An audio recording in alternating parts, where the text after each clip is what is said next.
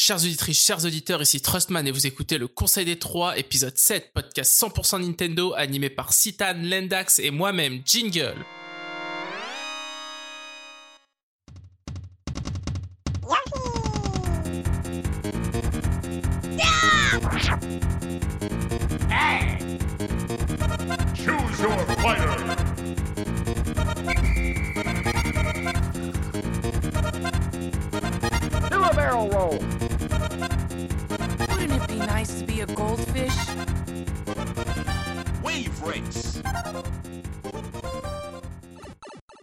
Salut à tous, j'espère que vous allez bien. On se retrouve enfin, enfin, enfin pour un nouvel épisode du Conseil des Trois. Et pour cet épisode, je suis en compagnie de l'homme qui va bientôt se faire tartiner à Super Smash Bros. Je n'en dis pas plus, c'est Citan. Salut Citan, comment ça va?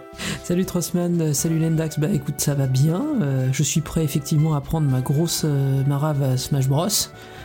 Ça compensera celle que je t'ai collée à faire de strike on va dire, donc au moins ça équilibrera. Voilà. Bah, sinon, ce qu'on peut faire, c'est qu'on joue pas le match et puis on dit que voilà, c'est c'est fait, euh, j'ai gagné. Comme ça, la balance s'est établie. Non, je déconne. Et on est euh, en compagnie de notre ami qui a triomphé d'un des jeux réputés les plus durs, même si on sait tous que c'est pas si dur que ça, Demon Soul, et qui est maintenant sur Dark Souls. Je veux bien entendu parler de Lendax. Salut Lendax, comment ça va? Salut les gars, bah écoutez ça va, au top, rien de rien de plus. Euh, Dark Souls c'est, très difficile, mais, euh, mais franchement je suis à la fin du jeu, ça se passe plutôt bien. Et ben on te souhaite euh, beaucoup de courage pour, bah, pour, triompher, pour triompher de ce jeu. Et bah, on en profite aussi pour saluer l'amicide qui est absent pour ce podcast. Alors je tiens à déclarer quand même qu'il faut que le prochain podcast euh, pour lequel je suis présent, euh, Sid soit présent aussi, parce que sinon les gens vont penser que on s'est fâché ou qu'il y a un truc comme ça. Non, non, non, non, non. C'est juste euh, voilà des, des problèmes de calendrier, etc. Mais bon, on le salue quand même, on lui fait plein de bisous.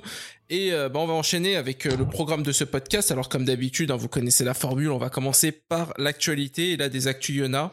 Euh, je pense que Citan va s'en donner accord joie. On va ensuite enchaîner sur un petit dossier, dossier qu'on bah, qu'on a préparé en prévision de l'E3, qui est tout simplement euh, qu'attendre de Nintendo euh, pour cette E3, car on a passé quand même... euh, Enfin, on passe une période assez compliquée avec le Covid, etc. Il y a des reports de jeux. Nintendo nous a donné euh, des portages à manger, principalement. Bon, le dernier Nintendo Direct a pu en décevoir certains, donc on va se poser un peu, on va discuter, on va voir on va, voir ce que Nintendo pourrait nous proposer pour cette E3. Et on va bien évidemment terminer par le classique tour d'horizon. On va pouvoir parler des jeux auxquels on a joué, que ce soit sur Switch ou sur d'autres supports. Et ce sera ensuite la fin de ce podcast, malheureusement. Donc, bah, on va tout de suite enchaîner avec l'actualité.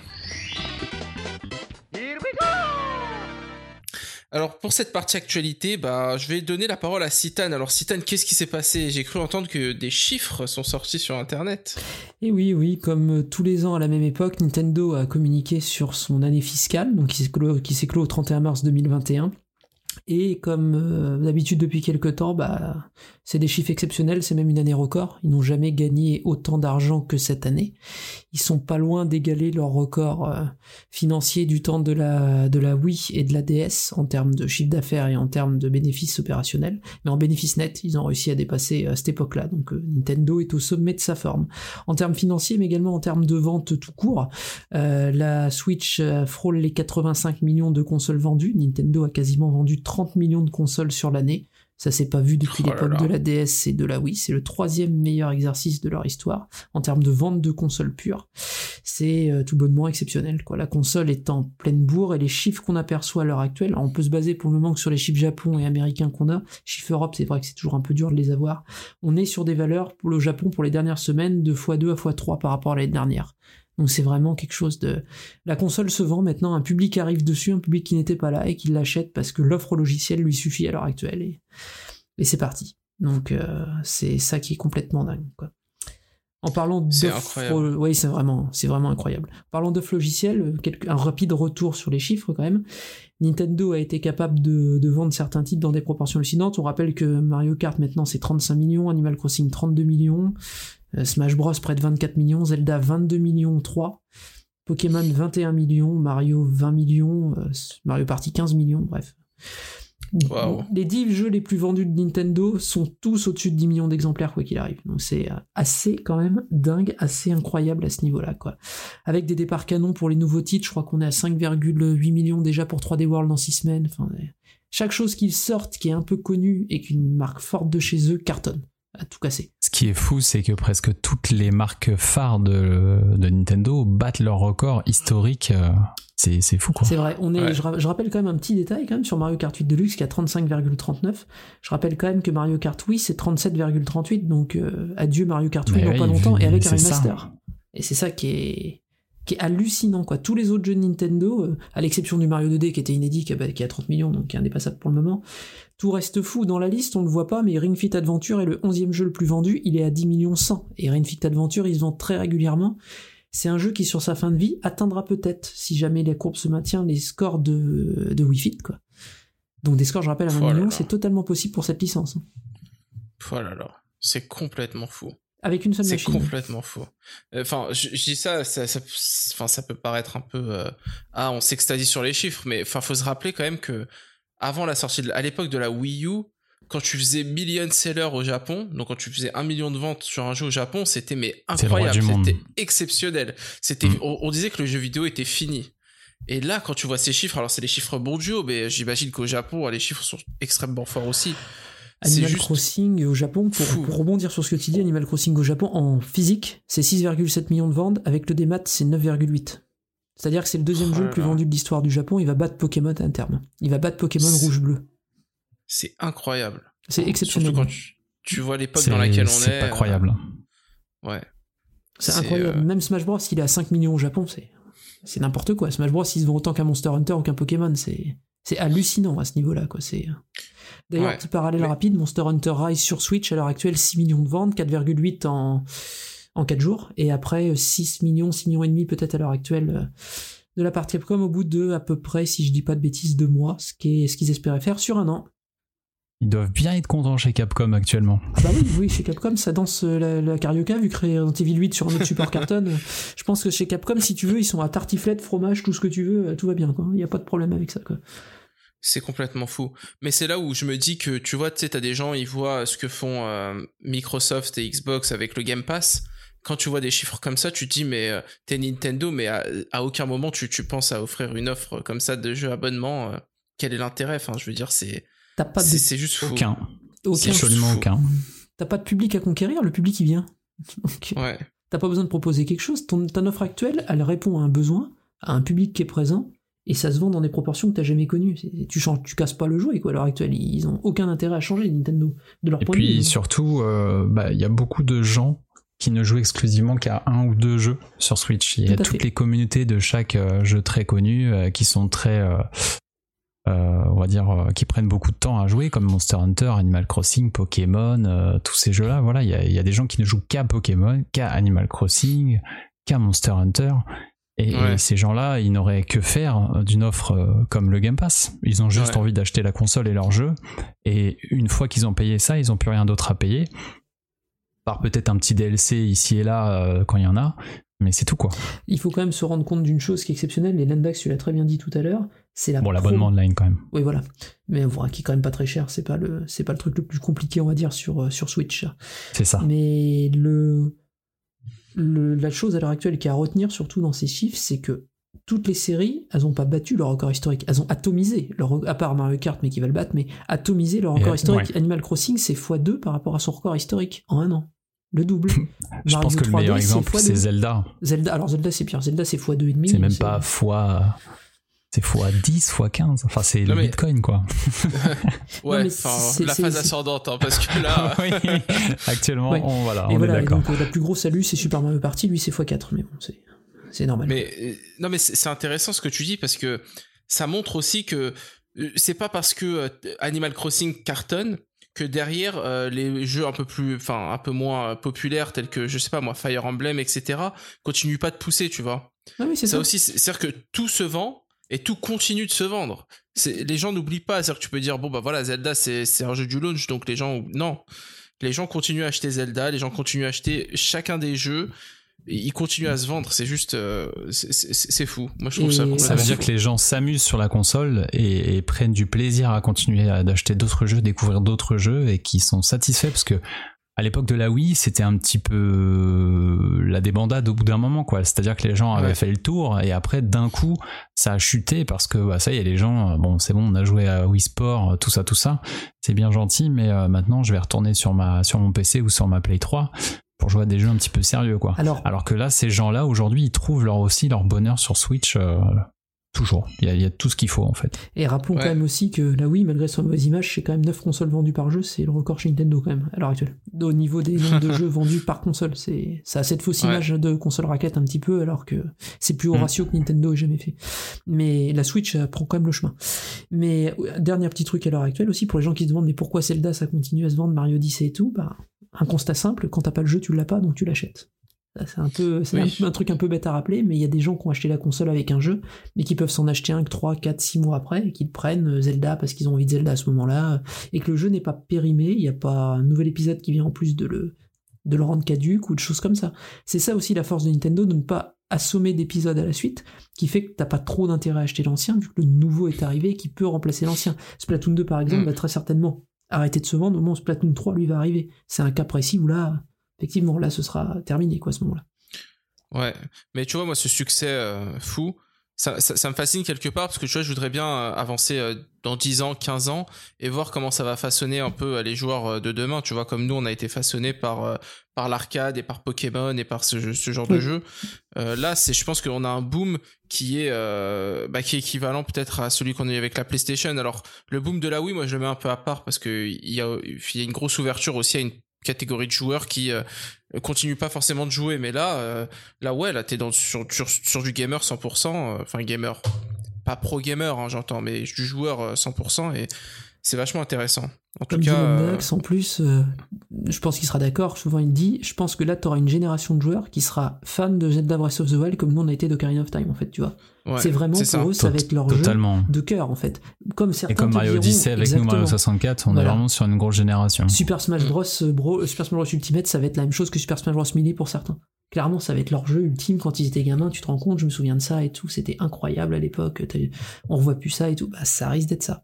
Et c'est Ouais. ça qui fait que Nintendo, à terme, au bout d'un certain nombre d'années, récupère un public nouveau, des fois par les enfants de ces personnes-là, ou ce public-là qui, au bout d'un certain temps, revient et fait tiens, j'ai encore envie de revivre ça et tout. Est-ce que chez eux on peut? Oui, on peut, regarde, et de ce terrain incroyable et tout.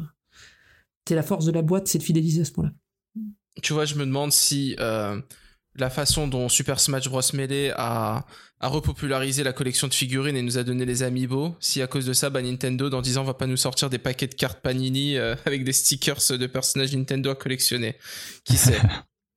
Qui sait Euh, D'ailleurs, ça me fait penser euh, la- très rapidement l'amiibo Zelda euh, Skyward Sword. euh, vous en pensez quoi? Vous avez vu l'histoire, je, je suppose? Oui. Oui.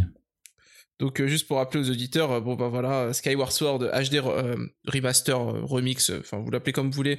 Donc arrive sur Switch et il y a un amiibo pour, accompagner la sortie, comme maintenant c'est le cas très souvent chez Nintendo. Et cet amiibo permet globalement de se téléporter de la surface du monde euh, au ciel. Donc le ciel c'est un peu le hub où on, trouve les magasins etc. euh, comme on veut. Ça marche aussi dans les donjons et ça place aussi une espèce de sauvegarde qui permet de revenir à, l'endroit où on a utilisé euh, l'amiibo instantanément. Donc c'est un peu c'est un peu cheaté quoi on va dire.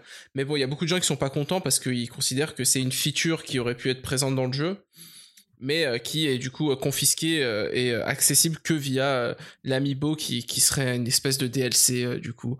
Alors je sais pas vous quel est votre point de vue sur cette polémique?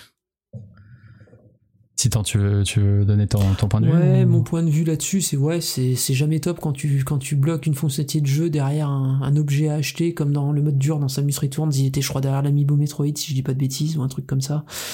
Hmm. Quand c'est du cosmétique, quand c'est un truc ou un bonus un peu au sef comme les amiibo dans euh, Breath of the Wild qui te font tomber des coffres, si je me dis plus de bêtises, hein, je crois que c'est ça. Ouais, c'est ça. Des, des coffres à ressources, pas très grave et tout. Là, effectivement, une fonction d'ergonomie, de qualité de vie, l'a bloqué dans un amiibo, c'est un peu bébête, je trouve. Après, est-ce que c'est la fin du monde? Non, de mémoire, dans Skyward Sword, t'as des statues tous les 3 mètres pour téléporter au ciel. Donc, euh, est-ce que c'est vraiment... Ouais. C'est un jeu très accessible, Skyward Sword, en fait. hein. Il avait été critiqué pour ça à l'époque, déjà. Donc, euh, est-ce que vraiment c'est c'est grave? Non. Est-ce que ça pourrait être évité? Oui, voilà. Oui, ce serait Ouais. mieux qu'il le fasse pas, quoi, en fait, oui, je suis d'accord. Je suis d'accord. Toi, Lendax? Ah, moi, je peux comprendre qu'il y a une partie des joueurs qui se sentent euh, floués, mais après, je trouve que c'est une fonctionnalité mineure. Euh, c'est pas, pour moi, ça fait pas partie des défauts euh, du jeu à proprement parler. Quand j'ai joué au jeu, je me suis jamais dit, oh là, j'ai trop d'allers-retours à faire, c'est pas possible. Franchement, j'ai absolument jamais vu cette problématique-là. J'ai plus l'impression que c'est une aide vraiment pour apporter un peu de confort, mais que c'est rien du tout. euh, Enfin, c'est absolument pas essentiel pour euh, pour apprécier le jeu, vu que je l'ai très, enfin, je l'ai très apprécié sans. Euh, et puis après, bah, je juge l'amiibo en, déjà en tant que figurine, il est, il est incroyablement beau. Ouais. Euh, donc déjà c'est Day One parce que juste euh, il est trop trop beau, il est trop Énorme détaillé. euh, et ça c'est c'est top. Enfin voilà, faut juste rappeler que le monde de la figurine aujourd'hui, bah, Nintendo c'est les seuls à faire des figurines accessibles en termes de prix. hein. Voilà, je veux dire, on est quand même dans une époque où euh, acheter une belle figurine, euh, ça peut très rapidement monter à 200-400 euros hein, pour euh, dès qu'on augmente un peu la taille avec les matériaux et tout. Et sincèrement, moi qui en ai pas mal, les Amiibo, c'est d'une qualité oufissime pour le prix, vraiment. Ouais. Et je tiens à le rappeler, en plus, bah, c'est de la NFC, il y a des fonctionnalités, donc on, on- on semble l'oublier et tout, mais moi je suis très content de mes Amiibo, je les trouve incroyables, notamment, euh, je reprends souvent l'exemple, mais justement le Samus Returns, que ça soit le Metroid ou le Samus, ils sont mais pff, Incroyable, Samus. ils sont trop beaux. Les, les, les- ceux de Mario Odyssey avec le Bowser euh, mariage, tout ça, le niveau de détail est ouf. Enfin, il y a beaucoup beaucoup d'amiibo aujourd'hui qui ont un niveau de détail de ouf. Donc euh, c'est trop cool. Là dernièrement j'ai reçu le Banjo Kazooie. Enfin pour moi en tant que fan de Banjo Kazooie depuis toujours, recevoir des figurines officielles euh, d'une telle qualité, c'est sans, sans se voilà sans se saigner évidemment parce qu'il existe euh, des, des figurines euh, dingues de Banjo Kazooie mais qui coûtent euh, 500 dollars donc Ouais. d'avoir un petit truc à 15 euros très détaillé franchement c'est top donc déjà clair. en soi l'amiibo moi je l'achète parce que je le trouve trop beau. Donc ça va me débloquer une fonctionnalité que je ne vais pas utiliser parce que euh, je pense pas en avoir besoin sincèrement. Après je la testerai quand même pour voir. Comme j'ai testé dans dans Bowser Fury. Voilà, j'avais testé une ou deux fois pour faire apparaître Bowser. Effectivement euh, bah, voilà ça fonctionnait euh, ça fonctionnait bien. Donc euh, mais c'est pas indispensable. Voilà. Donc euh, je pense qu'on peut dire c'est dommage mais on peut pas non plus euh, crier euh, Scandale. et que ça soit scandaleux quoi voilà c'est dommage mais c'est pas scandaleux du tout parce que parce que je pense qu'ils font ils font d'autres efforts sur le jeu euh, comme proposer 60 fps qui s'est encore jamais vu dans l'histoire des Zelda 3D voilà à l'époque où Ouais. euh, on vante les mérites de, de, de la politique de Microsoft avec le F- FPS Boost et de Sony pour à peu près tous les jeux d'avoir du, du Zelda en 60 fps c'est un premier pas c'est bien Si par, en plus, si, si par malheur ils avaient bloqué, imaginons qu'ils avaient retouché dans Skyward Sword une fonction qui dit par exemple vous avez 97% de chance d'avoir un coffre dans cette salle alors qu'il est derrière toi, et que ça ils l'avaient bloqué à un amiibo pour le supprimer, là je comprends que les gens auraient hurlé par contre. Mais c'est pas ça, ils ont pas touché à Faye apparemment, donc euh, ils ont pas bloqué, tu vois, ce genre de fonction ergonomique qui te ferait vivre une expérience complètement différente de l'autre. c'est pas ça le cas. Donc du coup, c'est oui, c'est ça devrait pas exister. Je suis d'accord. C'est- oui, on est d'accord. C'est pas bien de le faire comme ça. Ça reste très rare. C'est limité à que, à que deux jeux pour le moment sur des fonctions très annexes. Quand on remet la chose comme elle est, bon bah c'est pas grave. Oui, c'est casse-pied. Est-ce que ça va te ruiner ton expérience? Non. Bon bah t'es pas Zelda, content. c'est quand même un jeu pas où le jeu. on apprécie, euh, on apprécie se balader quoi dans les Zelda. On apprécie euh, profiter du décor. Donc euh, se balader pendant une minute, même pas d'un point, enfin d'une statue à, à l'endroit où on veut aller, ça fait quand même partie du plaisir de, de l'aventure. Exactement. Euh, Ouais. Je trouve. Si tu peux te TP quand tu veux. Bah franchement ça casse un peu le délire. hein. Moi en tout cas me concernant c'est comme si on pouvait utiliser euh, tout un tas de capacités dans, dans les jeux pour se téléporter à droite à gauche. Bah non il y a des comme dans Breath of the Wild c'est c'est les tours quoi. On, on fait pas ça quand on veut. Donc euh, c'est bien que ce soit limité un minimum pour euh, voilà. Donc ça c'est vraiment Ouais. ultra pour du confort pour pour des gens qui ont envie d'aller hyper vite. Je sais pas. Je sais même pas si des gens vont vraiment l'utiliser sérieusement. Parce qu'en plus avoir le amiibo à côté de soi et tout le temps mettre sur la manette, bah finalement aussi c'est chiant. Ouais. Tu vois d'une certaine manière. Mario euh, 10 s'en souvient. donc euh, voilà, moi je l'ai fait deux fois euh, sur Bowser Fury et puis au bout d'un moment j'avais envie de jouer et j'avais pas envie d'avoir mon amiibo à proximité pour euh, pour le mettre toutes les toutes les trois minutes, attendre que ça soit reconnu, etc. Quoi, c'est pas. Ouais, moi je, Ça, ce n'est pas hyper euh, ergonomique pour le coup. Donc, je, euh, ouais, moi, je- je comprends la polémique sur, le plan- sur le principe personnellement, mais bon, après c'est vrai que dans les faits, euh, d'une part, euh, la, la fonctionnalité est complètement cheatée, d'autre part, euh, voilà, t'as pas envie de mettre ton amiibo, comme t'as dit, toutes les deux minutes sur ta manette, et enfin, euh, j'ai envie de dire, tu peux prendre aussi le problème de, de, de, de deux aspects. C'est-à-dire que tu, tu peux aussi dire, bah ouais, mais les gens qui veulent acheter l'amiibo, il faut leur donner quelque chose quelque part. Tu vois Mm. Ça, on y, on n'y pense pas beaucoup. Alors, je comprends que ça peut euh, sembler fort de café. hein, je me fais un peu l'avocat du diable. Mais c'est quand même aussi une problématique qu'il faut se poser parce que les mecs achètent des amiibo et euh, ils mettent leur truc. euh, ah, tiens, tu as trop. Tiens, on te donne euh, trois baies et deux insectes. T'as envie de dire, bon, bah, merci, c'est bon, quoi. J'ai mis 15 balles dans un truc NFC. C'est pas pour, pour ramasser du loot aux F, tu vois. Donc, donc bon, il y a aussi ce point de vue à voir. Alors, ça peut paraître difficile à entendre, mais peut-être qu'avec ce genre de fonctionnalité, euh, il y a un équilibre à trouver. Et je pense que, vu que c'est complètement, euh, de toute façon, vraiment dispensable comme truc dans Skyward Sword particulièrement, parce que comme t'as dit, t'as pas besoin de faire beaucoup d'allers-retours et quand t'as besoin d'en faire, tu trouves des statues euh, à tous les coins, tous les coins de rue. Bah, au final, au final, bof, quoi. J'ai envie de dire, juste bof. Mais bon, c'est les genres de polémiques, tu vois. j'ai- j'ai- J'aime bien les, les aborder parce que ça met un peu de sel dans l'émission comme ça. tu vois, c'est comme si il y avait un amiibo qui, euh, à Majora's Mask qui bloquait le temps. Et quelqu'un dirait, voilà, c'est moi j'aime pas le temps qui file, euh, c'est honteux. Bah non, c'est le game design, le jeu il est conçu comme ça. Faut pas non plus casser le jeu euh, Ouais. avec ce style de fonctionnalité là. Donc euh, c'est pour ça que pour le moment, je trouve pas que ça me dérange. Je trouve que c'est quelque chose qui casse un peu le jeu, donc je trouve ça honnête que ça soit dans un amiibo. Voilà, tu l'utilises, tu l'utilises pas, euh, tu l'achètes, tu l'achètes pas. Ouais. On n'est pas, par exemple, si c'était des modes de difficulté ou des choses qui, qui donneraient, qui t'offriraient une autre expérience du jeu, là ouais, je trouverais ça scandaleux. Mais là, c'est pas le cas, je trouve. Bah tiens, en parlant de bloquer le temps, euh, alors je sais pas si vous avez vu passer cette, euh, cette histoire qui a émergé comme ça un, un 5 mai, il me semble, euh, 2021 sur Twitter. Euh, donc il y a, y a des gens qui auraient signalé que leur cartouche de Pokémon euh, sur 3DS euh, ne fonctionnait plus. Ah, bah, coup de théâtre. Alors euh, bon, comment ça attaque Et puis il y a un gars de chez euh, MO5, euh, Zetsu Bushita, qui, qui, qui, s'est fendu d'un long trade qui a expliqué que bah en fait les cartouches euh, 3DS euh, et DS pourraient commencer à lâcher les unes après les autres. Alors je vais pas rentrer dans les détails, mais ça serait du fait, de- enfin de, de la du fait de la technologie que Nintendo a utilisée pour produire ces cartouches, notamment au niveau de la mémoire. Alors très rapidement, il y a des gens qui sont venus, qui se sont dit bon, euh, hop hop hop, euh, faut se calmer, euh, les, les cartouches ne vont pas mourir au bout de 5-10 ans. Euh, ça c'est dans des conditions de conservation assez particulières. Et puis euh, dans ton explication, il y a quelques confusions entre euh, la technologie, euh, la technologie physique, donc euh, le- les puces qui ont été utilisées pour la mémoire et la façon dont la mémoire a été écrite, etc. Bon. Ça a fait tout un pataquès. Je suppose que vous avez pu voir ça sur les réseaux sociaux ou sur les sites d'information. Pour Ouais, au à final arriver euh, à une euh, à une conclusion, c'est que euh, bah en fait les jeux vont peut-être mourir plus précocement que ce qu'on pensait, mais globalement la majorité vont arriver à 50 ans à 50 ans de durée de vie, ce qui est la durée classique entre guillemets pour pour ce type de de support. Alors du coup, moi, ça m'a fait un peu rire cette euh, cette euh, cette, cette- polémique. Et vous savez très bien quand je dis ça me fait rire, c'est ironique. Hein. Euh, bah déjà il y a plusieurs questions. La première question c'est qui en a quelque chose à faire de l'état de leur cartouche. Enfin, aujourd'hui, je suppose qu'on a encore envie d'y jouer un peu à la 3DS, mais je- dans 5 ans, euh, la plupart des gens auront oublié. Alors, il y a des gens qui vont me dire, mais non, mais c'est n'importe quoi, moi j'ai encore ma NES, je la relance. Enfin, oui, d'accord, tu fais du rétro gaming, tu branches ta NES, c'est dégueulasse sur ton écran, mais au final, est-ce que c'est si important que ça pour la majorité de la population? Moi, je pense que non, mais c'est vrai que quand tu achètes un jeu, tu t'attends quand même à ce qu'il tienne plus longtemps. Donc, dans le principe, je suis d'accord qu'il faut que ça tienne. Maintenant, dans les faits, ce qui a été dit, c'est que globalement, la plupart des jeux DS et 3DS tiendront, on va dire, entre 30 et 50 ans.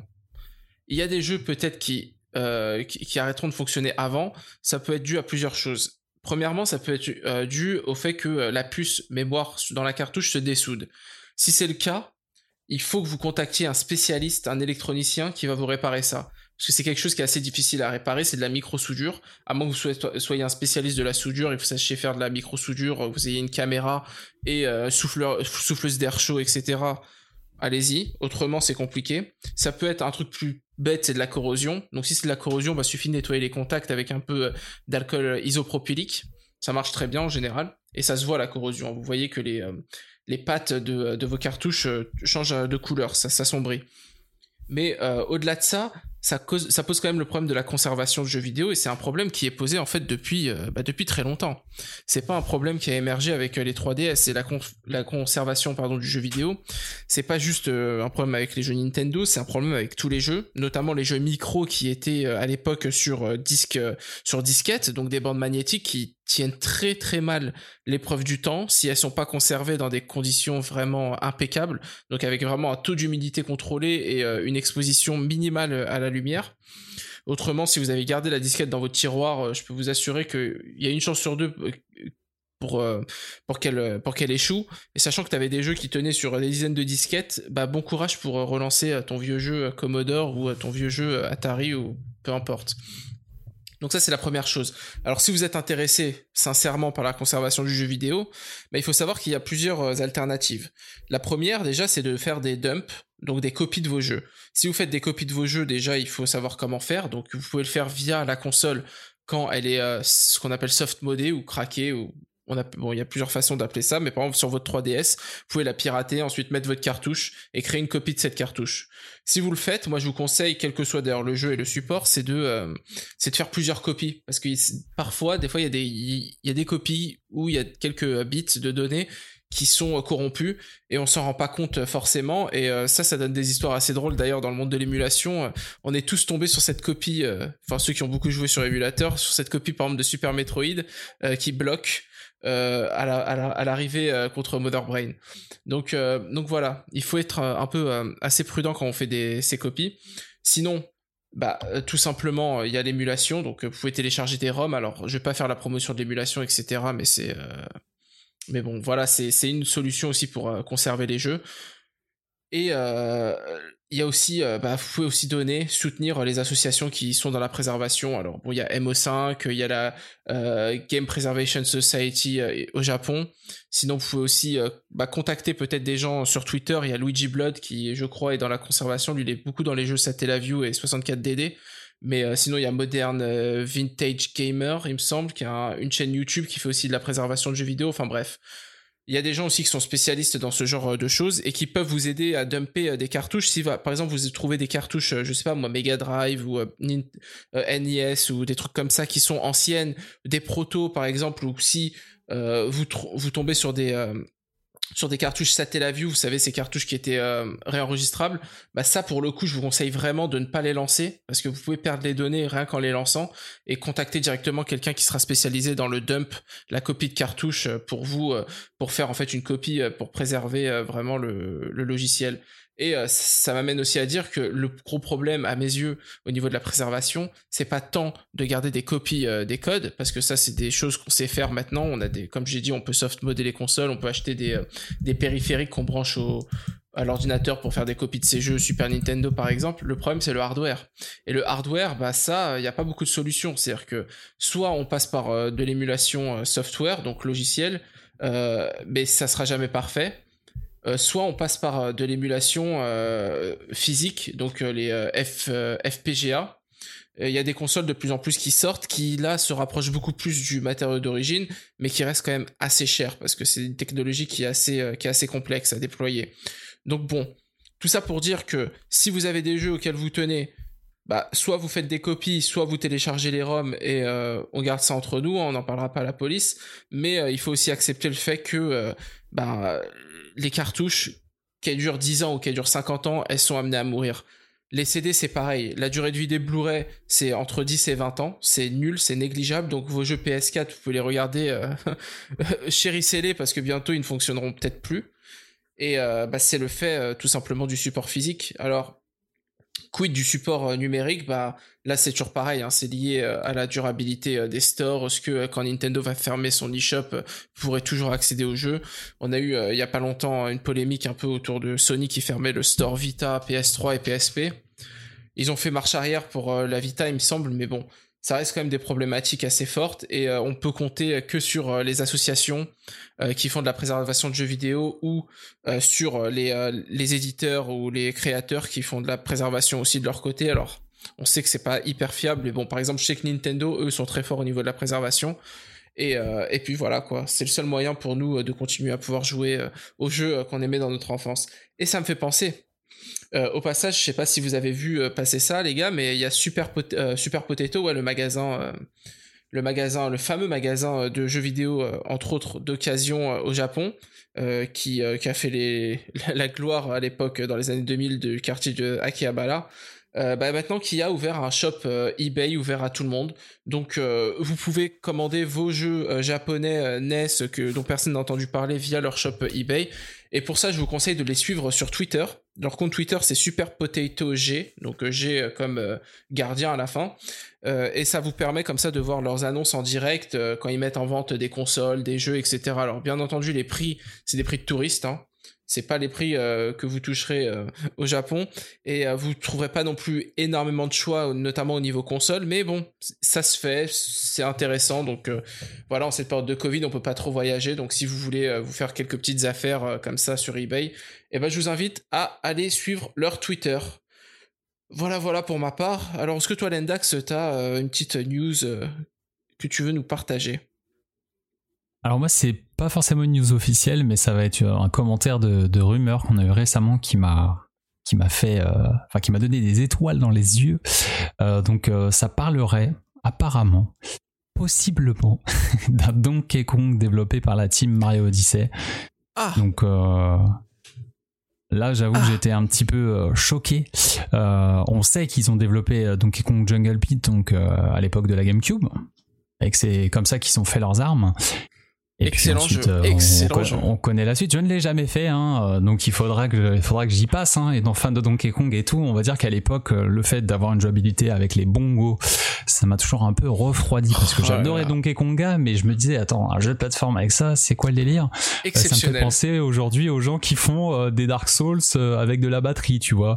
C'est un peu dans ma tête, c'est le genre de truc un peu bizarre. La version Donc j'ai jamais osé.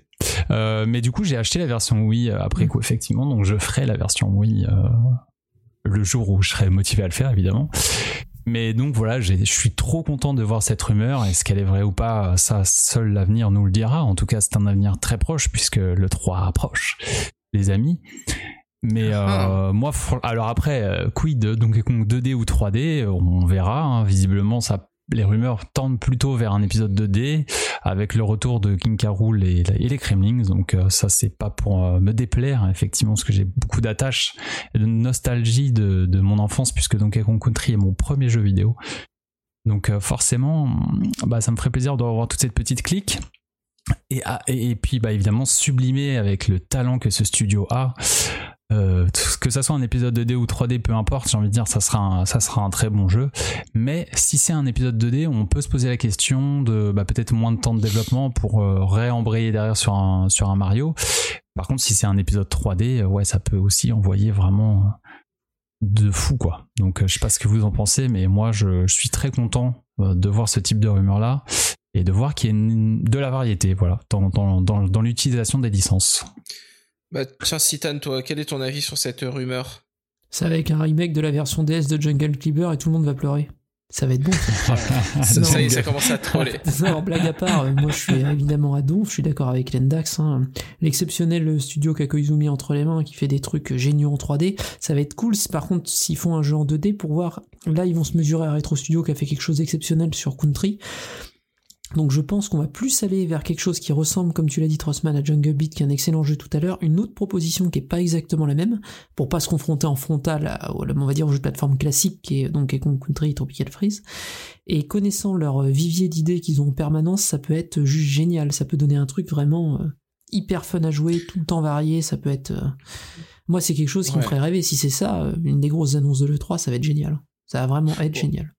Ouais, bah justement, ça va nous. C'est une transition toute trouvée euh, pour le dossier, mais juste quand même pour compléter, c'est que moi je suis complètement d'accord avec toi, Citan, c'est que euh, Jungle Beat, donc on le rappelle, c'est Koizumi euh, qui l'a réalisé, donc celui qui a réalisé derrière Odyssey, Mario Odyssey, etc. Donc c'est la team Mario 3D maintenant. Jungle Beat était un jeu réalisé en 3D, donc les assets sont de la 3D. Néanmoins, le, le gameplay est en 2D. Gameplay au, gombo- au- au, euh, pardon, au bongo qui a été ensuite transféré sur Wii avec le motion gaming, il me semble. Oui. Oui, c'est ça, ouais. Donc Nouvelle façon de jouer. voilà. Et on se rappelle que Odyssey, ils ont mis un peu, euh, un peu au forceps, moi je trouve, la jouabilité au Joy-Con dans, euh, dans Mario. Donc pour moi, l'équation, elle se, elle, elle se résout d'elle-même. C'est-à-dire qu'on se n'aurait pas un Donkey Kong Jungle Beat 2 ou euh, un truc dans le même genre où on utilise les Joy-Con en motion gaming pour progresser dans un jeu euh, designé en 3D mais euh, dont la progression se fait euh, en 2D. Je sais pas. Ça me semble, ça me semble compliqué avec la Switch Lite, quand même, de proposer un jeu. euh, C'est vrai. je pense qu'on serait obligé quand même d'avoir quelque chose d'assez traditionnel euh, dans les contrôles à cause de ça. Mais bon. Je suis. Ça, ça n'empêche pas Super Mario Party de se vendre. Oui, je suis d'accord, mais quand Super Mario Party est sorti, la Switch, euh, la Switch Lite était pas sortie. Là, la Switch Lite, elle est à plus de 10 millions d'exemplaires. Je suis pas sûr que Nintendo commence à se dire faut faire des exclus euh, du type ah tu peux faire une Fic Adventure bien sûr mais sorti aussi avant. Depuis ils ont pas trop Ouais. retenté d'exclure la Switch Lite quand même hein, de l'équation.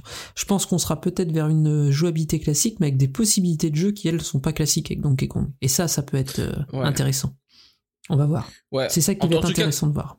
En, en tout cas, s'il y a du motion gaming, je pense pas que ce soit du motion gaming obligatoire. Oui oui. Je tiens à préciser quand même ça parce que. Comme euh, le Tropical motion- Voilà, ça peut être ça, effectivement. ouais. euh, ouais. Mais Ils peuvent penser euh, les contrôles pour, euh, pour les deux styles, effectivement. Tant qu'on peut, Ouais. tant qu'on peut taper ses points sur la poitrine, euh, c'est cool. Ah, c'est ça, un petit, un petit micro euh, que tu accroches, un micro cravate que tu accroches, comme ça tu peux taper sur ton torse. en hurlant. Ce sera très bien. Et bah ok, bah du coup ouais, ça nous fait une transition toute trouvée puisque bah on va parler maintenant des plans de Nintendo euh, pour le 3 après une petite pause. Allez, à tout de suite pour le dossier.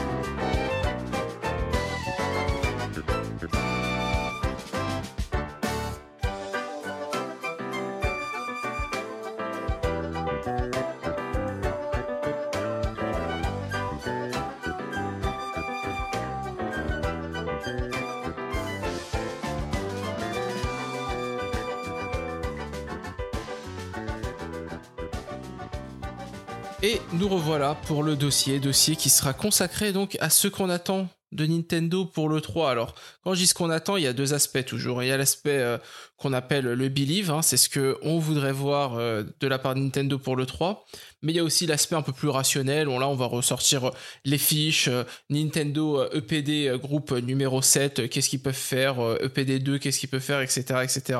Alors bon, on va pas se le cacher, hein, le dernier Nintendo Direct, pour moi, n'a pas été décevant, mais il n'a pas été hyper excitant. Ça a donné pour moi l'impression, alors je sais pas ce que vous en pensez, je vais vous lancer euh, ensuite. Moi, ça m'a donné l'impression qu'ils ont essayé d'évacuer des choses dont ils ne parleront pas à l'E3. Par exemple, euh, on s- Mario Golf, c'est excellent. Ça sort euh, juste après l'E3, il me semble. Mais euh, à part un Treehouse, un, un moment où voilà, ils vont nous montrer un peu comment le jeu marche, je ne pense pas que ça fera partie euh, des gros morceaux du Nintendo Direct qui est prévu pour le 3, car je le rappelle, Nintendo a confirmé sa présence virtuelle pour le 3, donc en gros ils vont sortir une vidéo pour le 3 et peut-être faire euh, des streams, mais, euh, mais voilà.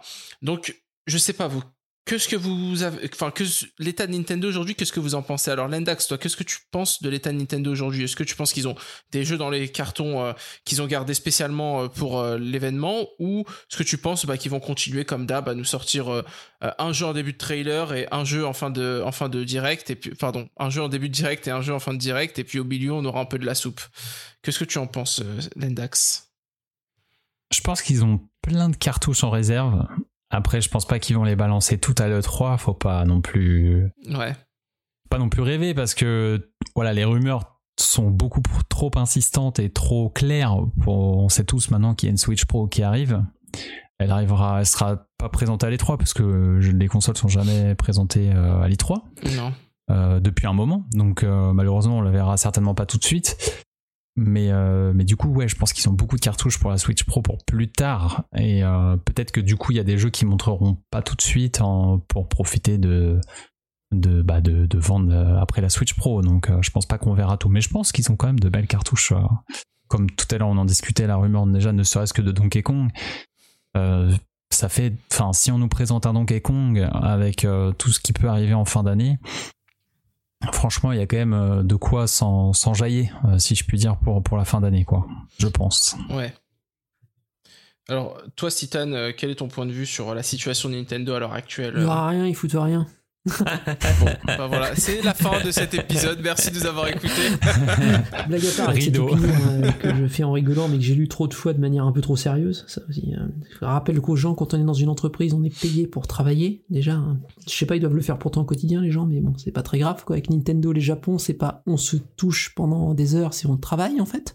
Et on sait que Nintendo, ils prototypent énormément et qu'ils mettent énormément entre guillemets à la poubelle jusqu'à temps de trouver un projet qui valide. Ça, ça a été dit dans multiples interviews de mecs qui ont travaillé, des mecs qui travaillent encore, et même par le staff dirigeant, Miyamoto l'a dit plusieurs fois. On sait qu'ils ils marchent beaucoup au prototype un peu à l'ancienne, quoi, Nintendo, ils sont là-dessus, jusqu'à temps qu'ils trouvent un truc euh, qui leur plaît. Donc je pense que ça prototype énormément. Moi, je pense que c'est hyper important d'ailleurs qu'ils qu'ils Oui. continuent à être comme ça, parce que c'est vraiment ce qui apporte la différence. Mais bon. Quand on fait le bilan depuis Nintendo depuis environ un an, en fait, on se rend compte que là, pendant un an, ils ont parlé à un public plutôt, euh, depuis Animal Crossing, plutôt occasionnel casual. On peut, on peut regarder, Animal Crossing était là, on a fait revenir euh, 51 jeux indémodables, on a fait, on a fait venir Mythopia, euh, on a mis en avant certains projets, en fait, qui étaient plutôt, là, on a remis en avant Exit Adventure, hein, etc., etc. Donc Nintendo, faut pas oublier Paper Mario, Paper c'est Mario, important. voilà. Paper Mario, qui est un, qui est un projet, euh, alors, J'y tiens, j'y tiens. oui, c'est normal. Mais c'est pas un projet très très grand Mhm. public, c'est un projet plus classique, ça, Paper Mario. Même si il a plu quand même au grand public, je suis, je suis d'accord avec ça. Mais la chose, c'est que Nintendo, donc en fait, a un nouveau public qui est arrivé, ils ont donné à manger à ce public, on va dire, entre guillemets, qui était très content apparemment, de, vu les ventes de jeux, ça correspond à peu près à ça. Et on s'aperçoit que, généralement, quand Shuntaro Furukawa, au début d'année, donne une orientation, c'est suivi sur l'année. Contrairement à ce que je lis partout, il a pas forcément la langue de bois, il donne juste une orientation globale qui ne précise pas. C'est normal, tu précises jamais les plans d'entreprise quand t'as des plans de communication qui suivent derrière sur des mois et avec des montants qui est pareil. Et Shuntaro, ce qu'il avait dit au début de l'année, il faut être capable de parler à tous les publics. Casual, c'est le cas, ils l'ont fait. Mythopia, c'est un exemple de ce qu'ils ont fait en casual. Plutôt, de, plutôt gamer, des gens qui ont la console depuis le début et qui n'y joueraient plus. Alors ça, il doit avoir des statistiques de gens qui ont lancé, comme disait Lendax, la console pour quelques jeux, et un ou deux jeux, et Nintendo est surpris que ce soit pas forcément relancé. Donc on peut s'attendre à des gens qui étaient plus proches de, la proposition de base, qui vont avoir un type de jeu adapté à eux. Donkey Kong, c'est un excellent exemple dans les rumeurs, ça peut être le cas. Euh, Il y aura d'autres jeux qu'on va évoquer ensuite, tous ensemble, quand on passera les studios, ce qu'ils peuvent faire, etc. Et je pense également qu'il y a une autre variable à prendre en compte pour le 3 qui arrive, c'est que Nintendo atteint un nombre de consoles vendues, une masse critique qui leur permet de vendre les jeux au minimum à des proportions euh, à plusieurs millions d'exemplaires très facilement. Et toute entreprise saine d'esprit, sans forcément euh, aller dans la surexploitation, a pas envie de gâcher ça. Ça veut pas forcément dire qu'il y aura un nouveau Mario 3D, mais ça peut vouloir dire de par exemple, ouais, on va être euh, ok, on va les vendre, je sais pas, on va ressortir n'importe quoi, Metroid 2D, là ça va se vendre dans des proportions largement meilleures que d'habitude. Du coup, la licence vie, nous ça nous permet de faire des ventes et et YOLO, on est parti, quoi. Et je pense que le STE 3, c'est l'occasion de montrer ce genre de projet-là. Je pense que c'est vers ce genre de projet-là qu'on tend. Il y aura bien sûr euh, une grosse, énorme cartouche, comme d'habitude. Il y a toujours à l'E3, en fait, chez Nintendo. Et les gens, ils seront contents et ils vont se souvenir que de ça. Mais je pense qu'on va avoir une multitude de projets intéressants de gamme un peu moyenne, ça va un peu ressembler, si je peux m'exprimer ainsi, je sais pas si vous vous souvenez, à l'E3 2000, euh, à la je remobile, l'E3 2009. Je sais pas si vous vous souvenez, c'est la première présentation de la, ou 2010, la première présentation de la 3DS. Et pendant ce temps-là sur Wii, c'est quoi Ouais. C'est un Metroid 2D. Il a la qualité qu'il a, mais il y a un Metroid 2D qui est montré. Il y a un nouveau Kirby, mais un peu différent d'habitude. Mais il y a aussi un nouveau Gun Sun qui arrive sur 3DS. Que des projets plus gamers en fait. Que des projets qui étaient qui visaient une fanbase, The La Story, euh, Pandora's Tower, euh, Xenoblade. Que des jeux qui, qui visaient une base Oh, de le trio, sur- ce, ce trio-là, c'était beau quand même. Hein? Oui, c'était beau. Et que des jeux gamers qui visent un public, mais pas du tout le public de la Wii. Et Nintendo, au bout d'un moment, décide de faire ce genre de choses. C'est totalement possible que sur euh, Switch, ils, et euh, ils l'ont déjà fait plusieurs fois, notamment au début en milieu de vie, ils décident de faire ça, quoi. On se dit, bon, on va se recentrer sur une base de fans qui veut tel jeu et tout, parce qu'en ce moment, on a plus se pousser vers là. Je pense que Nintendo essaie de parler à tous les publics, et essaie d'y parler de la manière la plus régulière qu'ils peuvent, dans la mesure de leurs moyens. Je suis pas sûr qu'ils prennent plaisir à se dire, ah trop bien les mecs sont salés sur Twitter, c'est génial qu'ils continuent à pleurer. Non, c'est une entreprise qui veut vendre, ils veulent pas perdre les clients. Je pense que faut quand même se rappeler ça à la base, c'est qu'ils sont, sont pas là pour ça. Mais leur capacité de production elle est escalée. Ils ont envie de faire les. En plus, ils font les jeux qu'ils ont quand même l'impression qu'ils ont envie. On va me dire oui, mais ils font les jeux qui se vendent et tout. Non, mais tout se vend chez eux, donc euh, d'accord.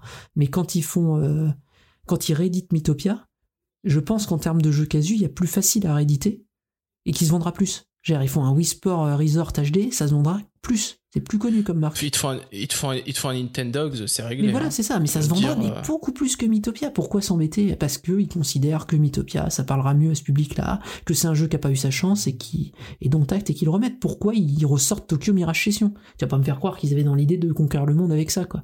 Parce qu'ils se disent que c'est un jeu qui a pas eu sa chance et que ça pourrait peut-être se vendre sur une console qui cartonne plus, c'est tout.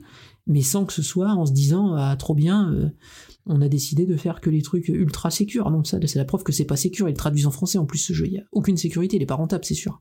Donc, euh, Ouais, ça c'est fou ça. voilà, c'est pour ça que Nintendo, faut absolument pas du tout. euh, je pense qu'ils réfléchissent encore, encore en termes créatifs pour parler à tous les publics. Et oui, il y a des grosses machines qui sortent régulièrement. Oui, vous avez un Mario 3D tout le temps. Oui, vous avez un Mario Kart régulièrement et tout. euh, même si là la régularité bon. Mais euh, mais euh, mais par contre, à côté de ça, Nintendo est capable de produire Famicom Detective Club. Je pense qu'ils ont zéro objectif en faisant ça, à part se dire oui, c'est cool de le ressortir parce que Sakamoto s'est dit tiens, j'ai envie de que mon VN y ressorte quoi. Et je pense pas que commercialement ils se sont dit trop bien avec la Switch, on va, ça y est, c'est le truc qui va conquérir le monde quoi. Et non. Ouais. Pour ça, Non, faut mais être bien que conscient euh, de ce qui va se passer avec Nintendo. C'est une firme qui marche aussi à l'envie. Non mais je suis... alors sur ce point, tu vois, moi je suis, je suis assez d'accord avec toi, c'est-à-dire que il faut réussir déjà à séparer un peu euh, la vision euh, de ce qu'attend le joueur et la vision de ce qu'ont en tête les créatifs. C'est-à-dire que bon, je crois qu'on l'a déjà évoqué euh, dans- ce podcast, mais enfin pas dans cet épisode, mais euh, dans les précédents épisodes. Mais bon, chez Nintendo, d'après en tout cas les, interviews et les enquêtes, globalement le pôle financier euh, n'intervient pas dans les décisions des créatifs. Donc les créatifs font ce qu'ils veulent globalement. Évidemment, ils font ce qu'ils veulent. dans le cadre d'une société qui doit générer de l'argent, des bénéfices, etc. Donc ils ils font, enfin ils font ce qu'ils veulent, mais il faut quand même que ça marche un peu. Mais ils ont pas le couteau sous la gorge, on va dire, tenu par les financiers. Ensuite, comme vous l'avez dit, euh, vu la dynamique, donc le momentum entre guillemets de la Switch, euh, bah, on voit qu'on est à un moment quand même euh, charnière où il faut fidéliser le public, renforcer la base. En même temps, il faut il faut pas perdre tout le public qui est plus hardcore gamer. D'autant plus euh, malgré les pénuries, les consoles nouvelle génération sont là. Donc euh, le Switch peut se faire, si je puis dire. Et euh, il faut se rappeler des déclarations de Nintendo tout au long de l'époque de Feu Iwata. C'est notre ennemi, c'est pas forcément Sony et Microsoft, c'est le divertissement en général. Donc ils ne veulent pas perdre l'emprise qu'ils ont sur les gens au niveau du divertissement. Donc on peut penser à Netflix, etc. Mais une des consoles, des nouvelles consoles qui sortent, c'est aussi un moyen de perdre son public.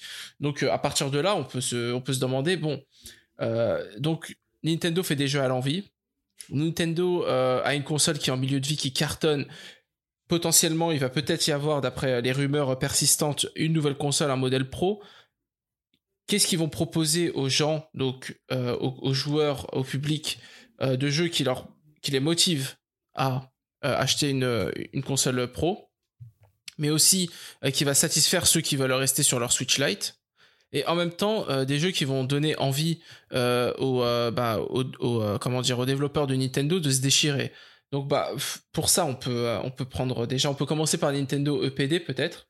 Donc euh, il y a combien de groupes déjà? Je crois qu'il y a 10 groupes, c'est ça Alors, chez euh, euh, Nintendo euh, chez, EPD. chez Nintendo EPD, dans les derniers comptes, effectivement, ils ont 10 groupes EPD, plus euh, Ouais, un groupe spécial pour les smartphones, en fait. d'accord. Donc bon, il faut, ce qu'il faut savoir, c'est que euh, même s'il y a 10 groupes qui sont distincts, les groupes interagissent beaucoup entre eux, et il est pas rare d'avoir euh, deux groupes qui travaillent sur le même jeu. Il y en a un qui fait du support et l'autre qui est dans le développement dans le dur. Mais euh, mais bon, globalement, on peut déjà commencer par l'éléphant qui est dans la pièce. Je pense, Euh, c'est euh, Zelda Breath of the Wild 2. Donc Zelda Breath of the Wild 2, c'est quel euh, c'est quel groupe ça Alors, 3. Qui peut me l'équipe- c'est l'équipe euh, CEPD 3 Zelda. D'accord. C'est celle de, c'est celle C'est des juste. Jonima, c'est le, pro- le producteur en fait. Exactement. Donc, est-ce que vous pensez qu'on va avoir Breath of the Wild 2 à l'E3 Moi, sincèrement, je pense que oui. Mais euh, pourquoi Je vais vous le dire? On l'a pas eu au dernier et ils nous disent on en parlera. Enfin, voilà, on, on vous le montrera pas. Mais du coup, s'ils en parlent pas à l'I3, pour moi, ils auraient dit on n'en parle pas cette année ou quelque chose comme Ouais. ça, quoi. Vous voyez ce que je veux dire? Parce Ouais. que du coup, en disant on n'en parle pas là, ça induit quand même on va en parler bientôt, mais pas là. Vous voyez? C'est surtout, moi je, je pense suis que sinon ils auraient euh, dit on en parlera en fin d'année. Par exemple, je sais que pour Final Fantasy XVI, ils ont dit voilà, on n'en parle pas cette année. Voilà, c'est enfin, en gros, tu vois, c'était en gros comme ça quoi. Donc euh, Je suis d'accord avec Tendax. il y a, y y ce petit point d'interrogation qui me fait dire que quand même, si tu dois le montrer à un moment dans l'année, c'est soit à l'E3, soit au Video Games Award. Euh, Et franchement, là, un petit trailer des familles pour euh, pour nous faire du bien, Voilà. pour nous montrer deux trois trucs. euh, voilà. Après, ils peuvent quand même continuer à dire le jeu sortira l'année prochaine, par exemple. Mais euh, je pense que c'est important et je les vois bien. Ouais, en parler un petit peu.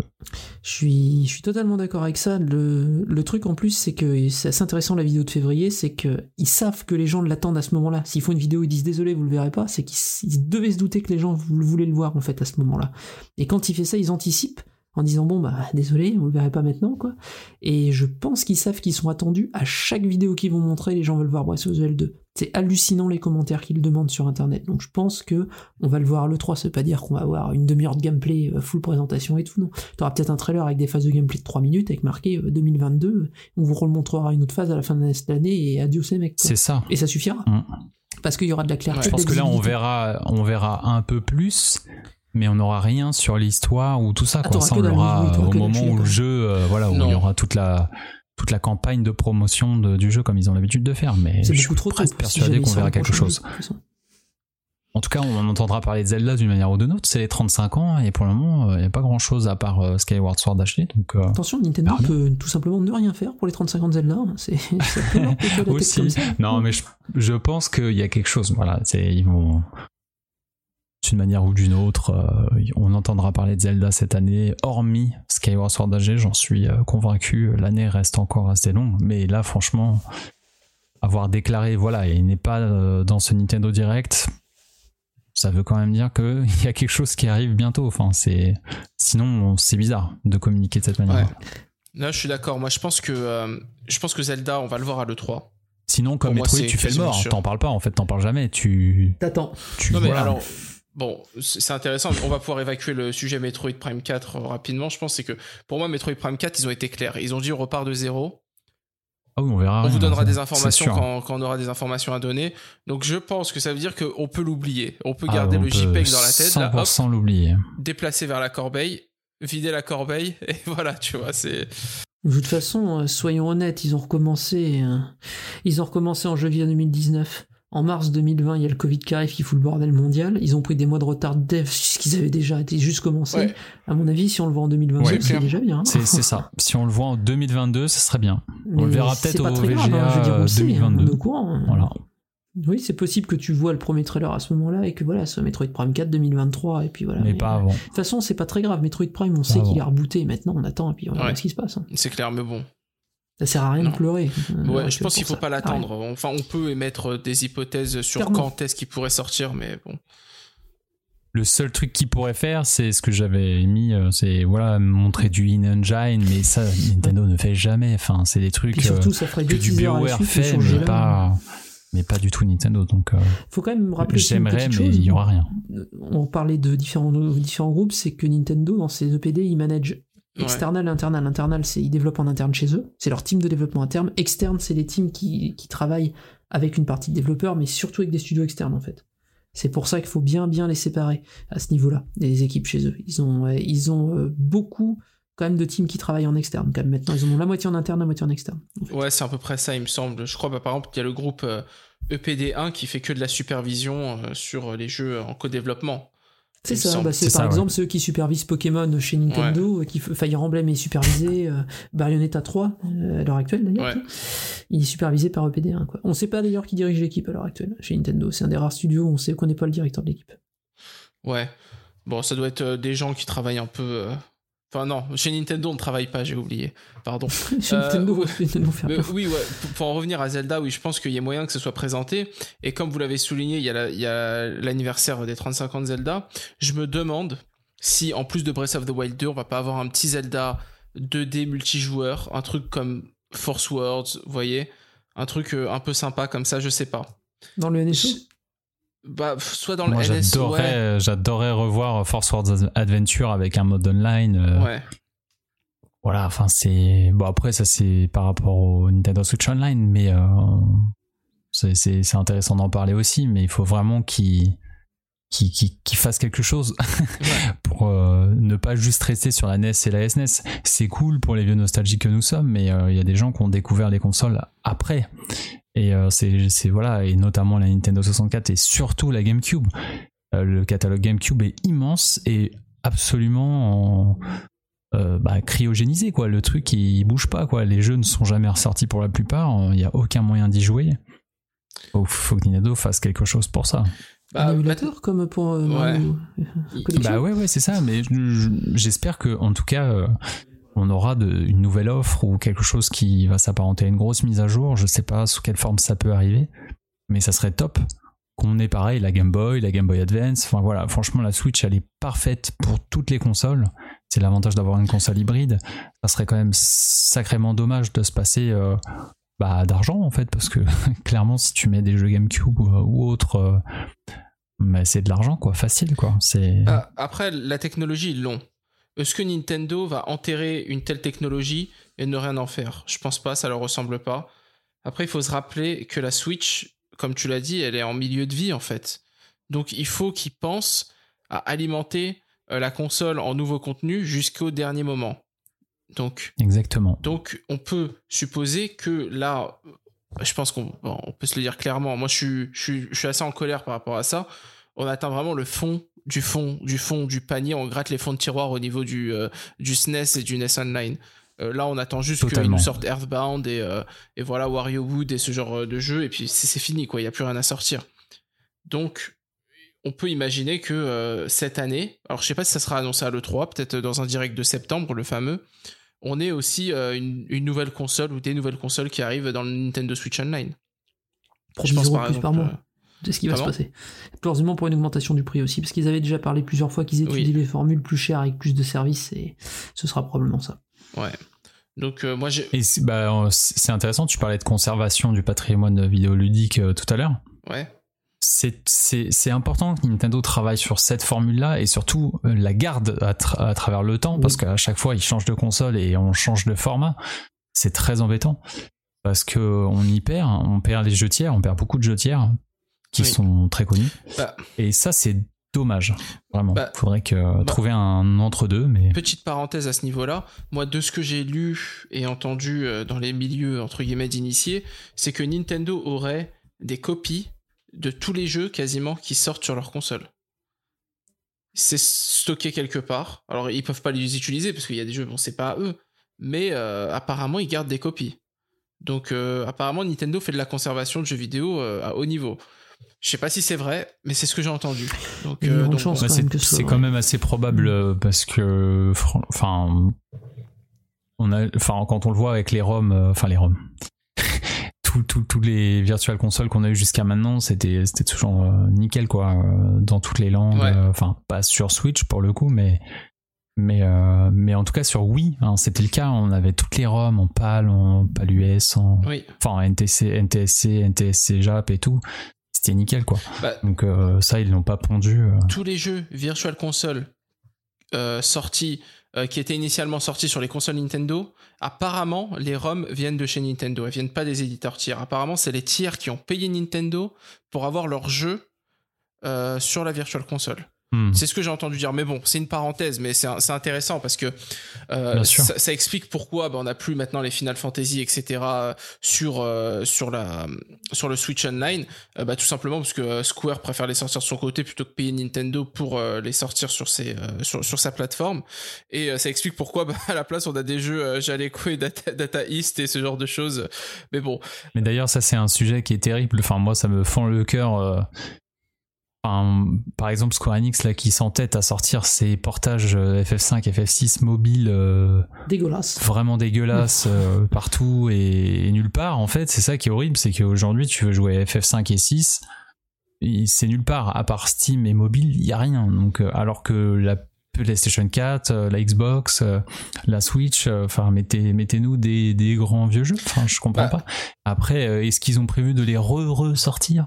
Je ne sais pas, mais mais Je pense Nintendo en serait vrai- bien inspiré de de faire en sorte justement de pousser à ressortir tous ces vieux jeux-là. Je sais pas de quelle manière ils peuvent s'y prendre, mais ça c'est des deals, hein. c'est des deals à faire avec les tiers. Mais moi je serais trop content que Nintendo arrive à de nouveau à pousser les jeux tiers. Je sais que les, les tiers comme Square Enix sont plus euh, en- enclins à sortir euh, bah, euh, Saga Frontier Remaster à 50 balles. Ça c'est plus leur politique Hmm. actuelle. Mais, mais franchement, quel dommage d'avoir perdu tous les titres originaux qu'on peut jouer bah, de manière euh, comme à l'époque. En vrai, je pense qu'en si on plus, n'aime pas les euh, remasters, ouais. au moins on a le choix. Je pense qu'en plus, euh, Square, on sait très bien qu'ils ont eu des problèmes de conservation en plus à un moment donné. Et la- leur sûr. version dégueulasse sur PC me laisse vraiment à penser qu'ils ont perdu certains trucs que bah, Nintendo a forcément peut-être du coup en copie. c'est établi. hein. Moi je te le dis. C'est euh, établi, ouais, voilà. ouais, établi. je, coup, je sais de sources très sûres là pour le coup c'est pas je sais de sources très sûres sur, sur que euh, il y a des jeux qui ont été perdus notamment les jeux de l'époque PlayStation des fois c'est des bouts de code des fois c'est du co- c'est tout le code euh, c'est euh, Voilà horrible le des fois c'est Par les exemple, euh, horribles d'ailleurs. les, les portages de Final Fantasy sur GBA, bon, en tout cas pour le 5 et 6, ils ont des lacunes sur le plan sonore bah, à cause du chipset de la GBA. Ouais. Oui, ça, c'est plus mais, oui. mais quel, un jour, s'il y a une nouvelle Virtual Console GBA par exemple sur la Switch, mais j'espère bien qu'on se passera jamais de FF Tactic Advance, euh, tous, tous ces jeux-là, quoi. Quel dommage, avec, des- FF5, avec des FF6, traductions ouais. extraordinaires pour FF1, 2. euh, 4, 5, 6, hein, c'est des jeux qui n'avaient jamais été traduits jusqu'alors, dans des traductions aux petits oignons. Euh, en- à l'heure actuelle, FF euh, euh, 4, 5, 6, c'est- les seuls jeux traduits, c'était d'abord sur console Nintendo, quoi. Enfin, même le 5 et le 6, euh, Oui, ouais. c'était. surtout le 5, euh, voilà. hein, été le... c'est toujours la seule version traduite d'ailleurs du 5. Mais euh, Bah, bah, après, ouais, maintenant t'as les versions mobiles, Oui, mais, euh, oui. mais voilà, enfin, si on a que les jeux Nintendo à chaque fois, avec 3, 4 jeux tiers un petit peu obscurs, quel dommage. Vraiment, quel dommage, parce que sur les consoles Nintendo, il y a toujours eu des jeux tiers géniaux, euh, vraiment dans le très haut, enfin, dans le haut du panier. Et franchement, c'est dommage à terme de les perdre, quoi. Euh, en termes de conservation, c'est, en, c'est en bof. parlant de portage de tiers et pour en revenir à l'E3, euh, il y a eu des rumeurs autour de Batten Kaitos. Est-ce que vous y croyez, vous? Oui, non. euh, Franchement, moi, ouais. D'accord. Namco Plutôt, est ouais. totalement capable. Je les vois bien, je les vois bien sortir une compilation euh, des deux. euh, Franchement, ouais. Je suis d'accord, surtout que Batten Ça me choquerait Kaitos, pas. il est Origins, il est euh, inédit en Europe. Ouais. Il y a tellement de, de jeux qui ressortent. euh, c'est vrai, des, des petits RPG comme ça euh, en compilation et tout, ça marche bien. Donc, euh, je Mais vois bien les éditeurs Si- s'inspirer si de ça et se dire, vas-y, c'est parti. Saga Frontier 1, qui est un des RPG les plus durs et les moins accessibles possible, tu peux ressortir Batten Kaitos, c'est bon, tu peux y aller, c'est plus, c'est plus Voilà, joli, c'est c'est ça, plus charmant, tu peux y aller. Surtout mais- Batten Kaitos en HD, avec un vrai travail de l'IA sur les décors, ça peut être mais incroyable par contre, mais euh, Ouais. incroyable. Mais euh, d'accord. Donc euh, ouais, moi j'avoue, je suis un peu sceptique. Je sais pas. Je, moi, je voudrais beaucoup le, le revoir, même si bon, ça reste un de Après, ces sous, jeux. euh, sous quelle forme J'avoue que je pourrais pas te dire, tu vois. Ouais. Il y a tellement de possibilités aujourd'hui, c'est ça qui est terrible, c'est euh, sous quelle forme Est-ce que c'est que sur Steam Est-ce que, tu vois, Persona 4, euh, Persona 4 Golden qui a ressorti récemment, c'était que Steam, mais, tu vois. euh, ah, il enfin, n'y arrive toujours pas sur Switch. euh, Qu'est-ce qui se passe euh, Allô Non, euh, mais après ça, c'est Sega. C'est-à-dire que Ça c'est bah, pour rester, euh, ouais, mais Sega Atlus quoi. Oui, oui, bah, les deux. Les voilà. deux combinés, c'est très Oui. mauvais. hein. C'est, euh, que on peut en parler. Moi, par exemple, pour le 3 de Sega Atlus, je n'attends rien. Même SMT 5, je suis même pas sûr qu'on le voit parce que, euh, enfin, chez une Megami Tensei ah, 5, puisque Tu penses quand même parce que les mecs, on sait pas ce qu'ils font de toute façon. Donc euh, c'est euh, et je crois que, que- eux, ils savent pas ce qu'ils font aussi. Donc euh, En tout cas, si on doit le voir, euh, après peut-être qu'ils attendront le Tokyo Game Show pour un jeu très japonais comme ça. Oui, Ouais. oui. C'est possible. C'est de la niche, hein, Possible aussi. Tensei. Il faut quand même se rappeler que c'est de la Bah niche. oui, je hein. sais bien. Persona, Bah, c'est par rapport à. Persona, oui, c'est complètement de la niche. Donc effectivement, je serais pas, euh, voilà, je serais pas choqué de pas le voir. Je l'ai même pas mis d'ailleurs dans, dans ma liste d'attente puisque, bah, je, je- franchement, ce jeu-là pour le moment, on en a trop peu vu. Euh, et on peut pas daigner attendre quelque chose quand on a vraiment rien vu d'un jeu, quoi. Ouais. Ok, ok. Bon, bah, on a couvert un peu euh, le Switch Online. Euh, Est-ce que, bah, tiens, voilà, je vais vous lancer un peu. Est-ce que, euh, bah, tiens, Lendax, tu m'as dit que tu as une liste d'attente. Alors, toi, quelles sont tes attentes sur, dans ta liste? Moi, je rêverais de, de, de voir Bayonetta 3. Est-ce que tu es vivant? Euh, Ah. Voilà, je pense qu'il est vivant, mais j'ai- j'aimerais beaucoup. euh, ça, c'est du believe, évidemment. On sait que ça existe, mais euh, il y a un moment donné, il faut voir quelque chose. Donc euh, là, j'aimerais bien. Ouais. Après, euh, bah, on sait ça. Par contre, c'est sûr à 100% un nouveau combattant de Smash Bros Ultimate, donc qui sera, si je dis pas de bêtises, l'avant-dernier. Oui, l'avant-dernier. C'est ça. Ouais. Donc euh, là, bah, j'aimerais bien un perso euh, plutôt fun, un petit peu comme euh, un petit peu comme Steve, tu vois, l'a été. Euh, Pyramitra c'était un peu du sérieux, tu vois, épéiste et tout. Et là, j'avoue, j'aimerais bien avoir un, autre perso un peu fun. Il y en a déjà eu quelques-uns. Et je trouve ça plutôt cool euh, d'avoir cette variété-là. Steve, que j'avais pas du tout aimé à la base parce que j'aime pas Minecraft, je l'ai pas mal joué récemment. Et je l'adore. Le perso est trop marrant à jouer. Donc euh, j'ai envie d'avoir un autre perso fun comme ça. Et il a été fait avec amour ce personnage. C'est ce qu'on appelle l'effet Smash. c'est vraiment euh, génial. T'as toujours des jeux comme ça, tu t'en fous, la licence, tu l'aimes pas, et puis tu prends le personnage et tu dis, en fait, c'est pas mal quand même, hein, dans ce match. Comme j'ai toujours dit, Smash Bros, moi c'est ma, c'est mon tatouage, c'est ce qui m'a fait euh, un tatouage N-sex euh, sur mon corps. Quoi. C'est quand j'ai découvert Super Smash Bros 64, j'ai découvert tellement de, de, de licences que moi je ne connaissais pas à l'époque quand j'étais jeune, hein, ne serait-ce que Samus. euh, Alors moi Samus à l'époque dans Smash Bros, je savais même pas que c'était une fille à l'intérieur de l'armure. Enfin, on, on était, tu sais, quand t'es jeune, Oui. c'était ce Mhm. niveau-là de- d'information que je n'avais pas. Ness, je l'adorais. Et euh, et il y a plein de personnages comme ça au fur et à mesure des Smash Bros. Les robes, parce que moi j'avais pas eu de NES, donc robe, voilà, c'est tout bête, mais Duck Hunt, tout ça, moi je connaissais pas. Mm. Et tous ces persos-là, j'ai appris à les aimer euh, parce que j'ai adoré les jouer dans, dans Super Smash Bros. Ouais. Et c'est assez drôle, ouais, comme concept, parce qu'après ça m'a poussé à, bah, par le biais des trophées notamment à l'époque, euh, lire les informations sur les divers jeux et ça m'a poussé à découvrir ces jeux-là, quoi. Ça me faisait rêver en fait. C'était bah, vraiment un musée, quoi. J'étais au musée Nintendo et on me disait, bah ça c'est trop bien et, Et, euh, et voilà, c'est génial. et, du coup, euh, qu'est-ce que t'as d'autre dans ton, dans, ton- dans ta liste de... Euh, bah, le, le Nintendo Switch Online, on, on en a parlé. Ouais. Du coup, moi, j'aimerais bien une, un rehaussement, euh, l'ajout de, de consoles. hein. Après, peu importe, juste qu'il fasse évoluer la formule et qu'on arrête de tourner sur des jeux bof. voilà. Euh, ensuite, un petit trailer court de Breath of the Wild 2. euh, On en a parlé aussi. euh, voilà, j'ai- j'aimerais bien aussi voir un petit peu le jeu. Avec une date. Je, je demande pas 2022, grand chose. Ouais, voilà, mais mais mais vous continuez dans cette petite hype, euh, dans ce maintien de mystère euh, sur euh, comment va être la map, etc. C'est, j'ai très hâte de, de voir un petit peu de tout ça. Ouais. J'aimerais beaucoup un WarioWare parce que ça ça commence à Ah. faire un moment qu'on a eu WarioWare Oui. Gold en fin de vie de la 3DS. Oui. Et euh, bah, je trouve que c'est le moment en fait par rapport au style de jeu qui sortent euh, actuellement. Je les verrais bien sortir un WarioWare en fin d'année, quelque chose qui exploite bien à la manière de One to Switch, mais en beaucoup plus poussé avec l'humour WarioWare. Et je, je les verrais bien faire un, espèce de party game euh, comme l'épisode GameCube aussi, avec cet épisode-là. Donc euh, j'attends ça. Je, je pense pas que ce soit un souhait impossible, au contraire. Donc euh, très clairement, voilà. Euh, Après Donkey Kong, on, bah, on- c'est rumeur, donc on verra bien. Euh, évidemment, j'attends ça avec euh, fort impatience. Euh, après, bah, je suis convaincu qu'on aura le nouveau jeu de la team Mario Kart. Euh, alors, je sais plus quel EPD c'est, mais je pense que Citan, tu vas pouvoir euh, De me mémoire, c'est soit E EPD8, soit EPD9. J'ai regardé vite fait. C'est E EPD9. Ouais, c'est ça. Voilà, donc euh, j'attends leur nouveau jeu. Je, là, ça fait trop longtemps qu'ils développent quelque chose. C'est le moment. Donc là, je pense qu'ils ont quelque chose qui est prêt. Qu'est-ce que ça va être? F0, Mario Kart 9, une nouvelle IP, Arms 2 Nintendo sait pas. 2. Et là, je suis à On verra. par contre. On Parce verra, que eux, ils font mais, Nintendo. hein. mais euh, je... ouais, de toute façon, ça sera, je pense, une licence orientée multi. Ça, c'est Oui, garanti. Je pense aussi. Et, euh, et je pense qu'on l'a- on l'aura en fin d'année et pas l'année prochaine parce que sinon euh, ça peut se court-circuiter un petit peu avec Splatoon 3. Euh, donc c'est pour ça que je les vois mal sortir un jeu l'année prochaine à cause de ça parce que bah faut quand même le laisser quelques mois pour que le jeu s'installe Et ensuite, on passera à Splatoon 3 en, en été 2022, quoi.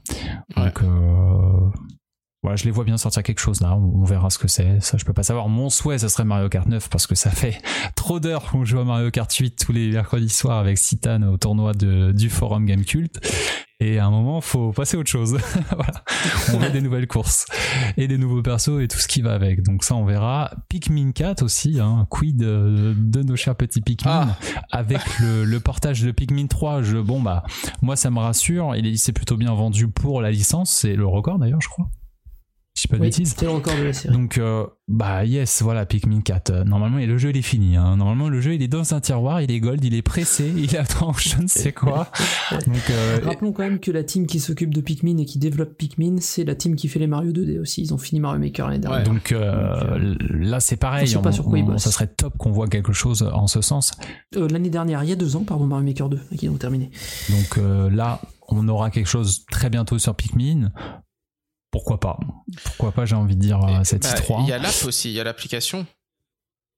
Ouais, c'est ça. Et je pense que de toute façon, on, on voit bien hein, dans, le- dans la roadmap euh, un portage de Pikmin, une application Pikmin. Bon, allez, c'est bon. On sait qu'il y a Pikmin 4, là, ça ne fait aucun doute. Maintenant, c'est qu'une question de temps. Ouais. Et pourquoi pas cette i3 Ça peut être. euh, Ça peut, s'ils montrent pas, par exemple, euh, Zelda ou ce genre de choses, euh, ça peut. Ouais, Pikmin, ça peut, ça peut se caser. Ça peut clairement se caser par rapport au public, tout ça. Et puis après, à la fin, je dirais euh, bah, du monolithe. hein. Euh, eux, ils taffent comme des porcs et. Et euh, quid de leur jeu qui avait été teasé à un moment? Est-ce que c'est Xenoblade 3 Est-ce que c'est un nouvel IP On ne sait pas. Pareil, c'est très possible qu'on voit quelque chose de leur part. On a souvent vu du monolithe. Enfin, là, ça fait un an avec Xenoblade Definitive Edition. Donc c'est vrai que c'est peu de temps, mais je pense qu'ils ont deux équipes. Donc Non, mais. Quatre en- équipes. En, one, quatre ouais. équipes, oh, bah, tu vois, pardon. Mais en, en One More Ah bah, Thing, voilà. je pense que ouais, c'est possible d'avoir du monolithe. Parce qu'en plus, ça. Si on n'a pas de Zelda, je les vois bien One More Thing soit sur Donkey Kong, soit sur euh, sur Xenoblade, euh, enfin sur un jeu de Ouais. cette team. Mais de toute façon, il est clair qu'on aura un très gros jeu à, à la fin du direct comme d'habitude. Oui, ça c'est sûr, c'est garanti. Mais c'est vrai que Voilà. moi, Là où Pardon, je vas-y. Et qui sera- et qui sera le très gros jeu de fin d'année. Tout simplement. Ouais, je pense que c'est Donkey Kong pour le côté familial. Oui, Si c'est un- un possible. truc de ce genre Bien là sûr, pour le c'est côté c'est familial, totalement en fait. possible. Mais après, ça dépend. Si c'est, tu vois, si c'est MK9, euh, enfin, il y a tellement de possibilités en fait. euh, ils peuvent, euh, ils ont pas mal de studios là qui sont, un- on sent qu'ils sont à une fin de cycle de Bah, développement ça, en de, de fait. quelque chose. Et du coup, bah, c'est ce que je disais tout à l'heure. Ils peuvent tout distribuer d'un coup et nous, mais je pense pas. Ils vont, ils vont délayer dans le temps. Mais par contre, ils peuvent, s'ils veulent, ouais, ils peuvent envoyer vraiment quelque chose de très très fort à cette i3. Hein. ouais. Parce que le Covid a forcément décalé beaucoup de choses. Déjà, ils ont jamais pu anticiper le carton d'Animal Crossing à ce point. Donc, ils ont pu se dire, Ah, écoutez, euh, regardez là, nous, on est tranquille juste avec euh, un jeu. Donc, euh, bah, prenez le temps, en fait, de, de- de peaufiner vos jeux. On se les garde pour l'année prochaine et on envoie. Pff. Et ça, c'est très possible aussi. Alors, est-ce que toi, Citan, euh, tu as une liste euh, aussi de jeux euh, comme ça euh, que tu vois arriver Alors moi, je voudrais bien qu'il nous reparle de stage début. Ça fait depuis 2003 que j'attends que ça sorte sur GameCube, donc c'est un peu long déjà dit pour quoi commencer. Quel jeu Après, je veux la suite de Tingle et une application Wave Race pour la- le niveau des marées, mais il y a mon petit jet ski dessus. Après, je serai content. D'ailleurs, j'ai une question. Euh, par rapport à deux licences dont on n'a pas du tout parlé, mais je sens qu'elles vont repointer le bout de leur nez. Notamment une, c'est Kirby. Oui, oui, c'est sûr. Même que vous Kirby sentez pas développe, un ont parlé il y a Kirby encore, euh, qui va pointer le bout de son nez aussi Oui. Kirby, c'est possible hein, que ça pointe le bout de son nez, le 3. Très, très, très, très possible. Ouais. Sachant qu'ils ont dit Mhm. qu'ils voulaient euh, transformer un peu Kirby, enfin, ils vont faire un truc un peu différent d'habitude cette fois. Ah, J'adorerais que Kirby euh, passe un jour en 3D. Ça sera incroyable. Oh, bah, ça a été plus ou moins fait, il me semble. hein. Euh, après, Kirby. il y avait, il y avait celui sur Super NES, mais j'ai oublié le nom parce qu'il y en a tellement maintenant des Kirby. Ah, celui en 3D. Ouais, c'est euh, ça. Oula, mais ça c'était un jeu bizarre ça. C'était un c'était pas vraiment C'est un des- jeu euh, Bah, traditionnel on va dire. non, mais bon. Un prototype. Mais Kirby, c'est- Kirby, c'est toujours des protos, hein, des C'est trucs vrai. bizarres aussi. hein, vraiment. Ouais. Donc bon, bon après, euh, Alors après, pour être plus sérieux, ouais, c'est sérieux, sur ma te liste. on va éviter Vous avez regardé sur stage début quand même, un jeu jamais sorti par Nintendo, vous regarderez que c'est Tomodachi le prototype d'ailleurs, euh, en 2003. Mais du coup, euh, moi alors plus sérieux sur ma liste, alors je vais rejoindre Lendax hein, sur certains points, moi je pense également que le truc de Donkey Kong, il y a des chances que ce soit vrai, effectivement. Que ce soit Donkey Kong cette année, je suis ok. Moi je pense que c'est le moment de revoir également en attendant Metroid Prime 4 Metroid en 2D. On est dans un timing largement possible, le dernier est sorti il y a 4 ans. Donc c'est totalement possible que Metroid 2D revienne cette année. Je pense que s'ils reviennent, ce sera avec un nouveau d'ailleurs. Pas forcément un remake, mais un nouveau, cette Mhm. fois. Donc, Mais tu euh, penses qu'ils ont fait leurs voilà. armes sur le, le, le, le remake et du coup maintenant, vu que c'était bien, oui. ils passeraient sur un Ouais, nouveau oui. quoi. Sakamoto, il avait dit qu'il avait été content déjà du, studio à l'époque. Le studio avait dit qu'ils étaient très contents de travailler avec eux. Donc bon bah, il y a pas de, il y a pas de comment dire, il y a pas de raison qu'ils remettent pas le couvert quoi, en fait. Y a, ça s'est pas mal passé. euh, le studio bosse bien et c'est un Metroid 2D donc c'est un budget contenu. Donc ça peut être faisable par une petite équipe. C'est pas, c'est pas gênant. Et Mercury Steam, on sait que c'est, ils sont bons à la technologie, la technique à la base. Donc ça peut faire un truc un peu chiadé quand on voit du steak sur n'importe quel Switch. Franchement, le jeu était, était super beau sur 3DS, donc euh, sur Switch, ils peuvent vraiment Voilà, faire quelque un chose ambiance qui, qui, est, qui est vraiment ultra réussi, c'est possible. En plus, ça fera un jeu qui dure une quinzaine d'heures, c'est un, un produit solo assez intéressant. Ça, ça peut, ça peut être, ça peut être cool, quoi. Alors moi, j'attends aussi un petit peu, je suis un peu comme Lenda, que j'attends le jeu de la team Mario Kart. Je pense pas que ce sera Mario Kart 9 pour des raisons de carton absolu de Mario Kart 8 Deluxe. Euh, je pense en vrai que ça attendra. La vampirisation est Je totale. pense qu'honnêtement, ils sont capables de les envoyer encore sur une nouvelle licence. Un nouveau truc comme Arms, un truc un peu qu'ils font pas d'habitude en fait, un truc un peu différent, un nouveau concept de jeu de multijoueur cool quoi. Pas forcément euh, un jeu déjà on en évite le shooter, c'est réservé à Splatoon, mais un truc un petit peu différent qu'ils pourraient faire euh, d'habitude, peut-être dans la course toujours, hein, c'est possible que ce soit toujours dans la course, et ce serait cool. Ouais, F0 je suis d'accord. Pas sûr que ce soit F0 quand même, hein, les gens. Parce que quand tu vois les dernières euh, remarques qu'avait fait le designer de Majora's Mask et quand tu lui posais la question, t'es parti Nintendo en retraite, il a fait Ah bon En 2019 vous- Hmm. Non, F0, il se n'en faisait toujours rien. Ah oui, d'accord. Ouais. bah, ah, ok. ah, d'accord. Ouais, mais en fait, j'arrête pas de repenser à la présentation de Min Min dans Smash Ultimate et c'est. tu penses que Sakurai a fait comme. Luigi's Mansion 3 Il a trollé des fonctions directes dans ses trailers, c'est ça? J'arrive pas à me retirer de l'idée que c'était trop. C'était trop d'informations, trop de, de, de... Ah, c'est, voilà. Je, penses- peut-être je me trompe, hein, mais s'il y a un moment, de toute façon, s'il y a un moment pour ressortir F0, franchement, c'est maintenant. Ils peuvent, ils prennent aucun risque en sortant F0 Alors, de toute façon par rapport à. je, je vais tout ce jeter qui se un, passe. je vais jeter un pavé dans la mare. Pauvre Admettons qu'il y a un F0 en développement. Est-ce que vous pensez vraiment que ce serait la team Mario Kart qui le fasse? Ou est-ce que vous pensez pas que ce serait quelqu'un d'extérieur qui a bientôt fini de sortir des DLC pour un gros jeu et on sait qu'il aime les défis, on sait qu'il aime développer comme ça des jeux qui ont été un peu oubliés, comme un certain euh, Kid Icarus par exemple. Sakurai vous pensez pas que Sakurai pourrait Sakurai, se lancer F0. Ouais. Mais il a déjà fait Kirby Air Ride, il a déjà fait un jeu de course. Oh putain. Ouais, non, mais vra- je Ah le ouais, pense vraiment. je- Tu vois, je le pense vraiment. Parce que je vois pas qui pourrait le faire, chez- qui d'autre pourrait le faire chez Nintendo, en fait, avec la passion, je veux dire. Avec la passion. Enfin, non, après en externe, Hmm, c'est intéressant ce que tu dis. Non, Platinum, bah, non, mais Platinum, mais qui fasse Bayonetta 3, c'est c'est C'est déjà super ils bien. ont trop de projets. Ouais. Non, non, mais vraiment, si F0 y a, moi je pense que ce serait quelqu'un comme Sakurai qui le ferait, en fait. C'est Moi, ce que possible. j'aimerais, c'est que Sakurai, il ait carte blanche et C'est- qu'il fasse c'est un possible truc que ce soit, par exemple, bon, Sakurai. après- avec la team qui faisait Mais ça peut euh, être hyper quoi, mais intéressant. Namco par exemple des mecs spécialistes du jeu de course arcade avec Oui, Sakurai bien à la sûr. tête qui les fouette Ouais. euh, dans, le, dans le bon sens du terme on va dire et que ça envoie un truc euh, C'est hyper intéressant, possible parce que Namco ils travaillent beaucoup par exemple avec Nintendo on sait qu'ils ont fait la moitié des assets de Mario Kart c'est la moitié des assets de Arms c'est des mecs qui sont habitués au process de développement Nintendo qui doivent pleurer du sang à chaque annonce de perso au Smash Bros ou de DLC et, et du coup euh, ils doivent et Sakurai euh, est habitué à travailler avec les équipes c'est pas c'est pas idiot comme comme théorie ça se tient euh, totalement hein. c'est une possibilité qui est réelle Enfin, pour moi Moi j'y crois. oui, c'est possible. Oui, tu, bah, je comprends, tu crois, c'est, normal. C'est, Surtout que Sakurai serait capable de nous sortir ces modes histoire euh, En beat'em totalement what the fuck, il est capable. euh, comme dans Kid Icarus et, euh, et Smash euh, et Smash et dans F0 ça pourrait, ah, ça pourrait être passer hyper aussi. en plus dans F0, quoi. Avec le côté qui Bah c'est ça, hyper donc euh, Ça pourquoi pas On- Là, je crois qu'on est en train de believe euh, Oui, comme bon, jamais. contre, effectivement, C'est le but, Mais, hein, euh, c'est le but. Mais franchement, j'aime beaucoup l'idée. Je, je- tu vois, je la garde dans un coin de ma tête et je trouve ça cool.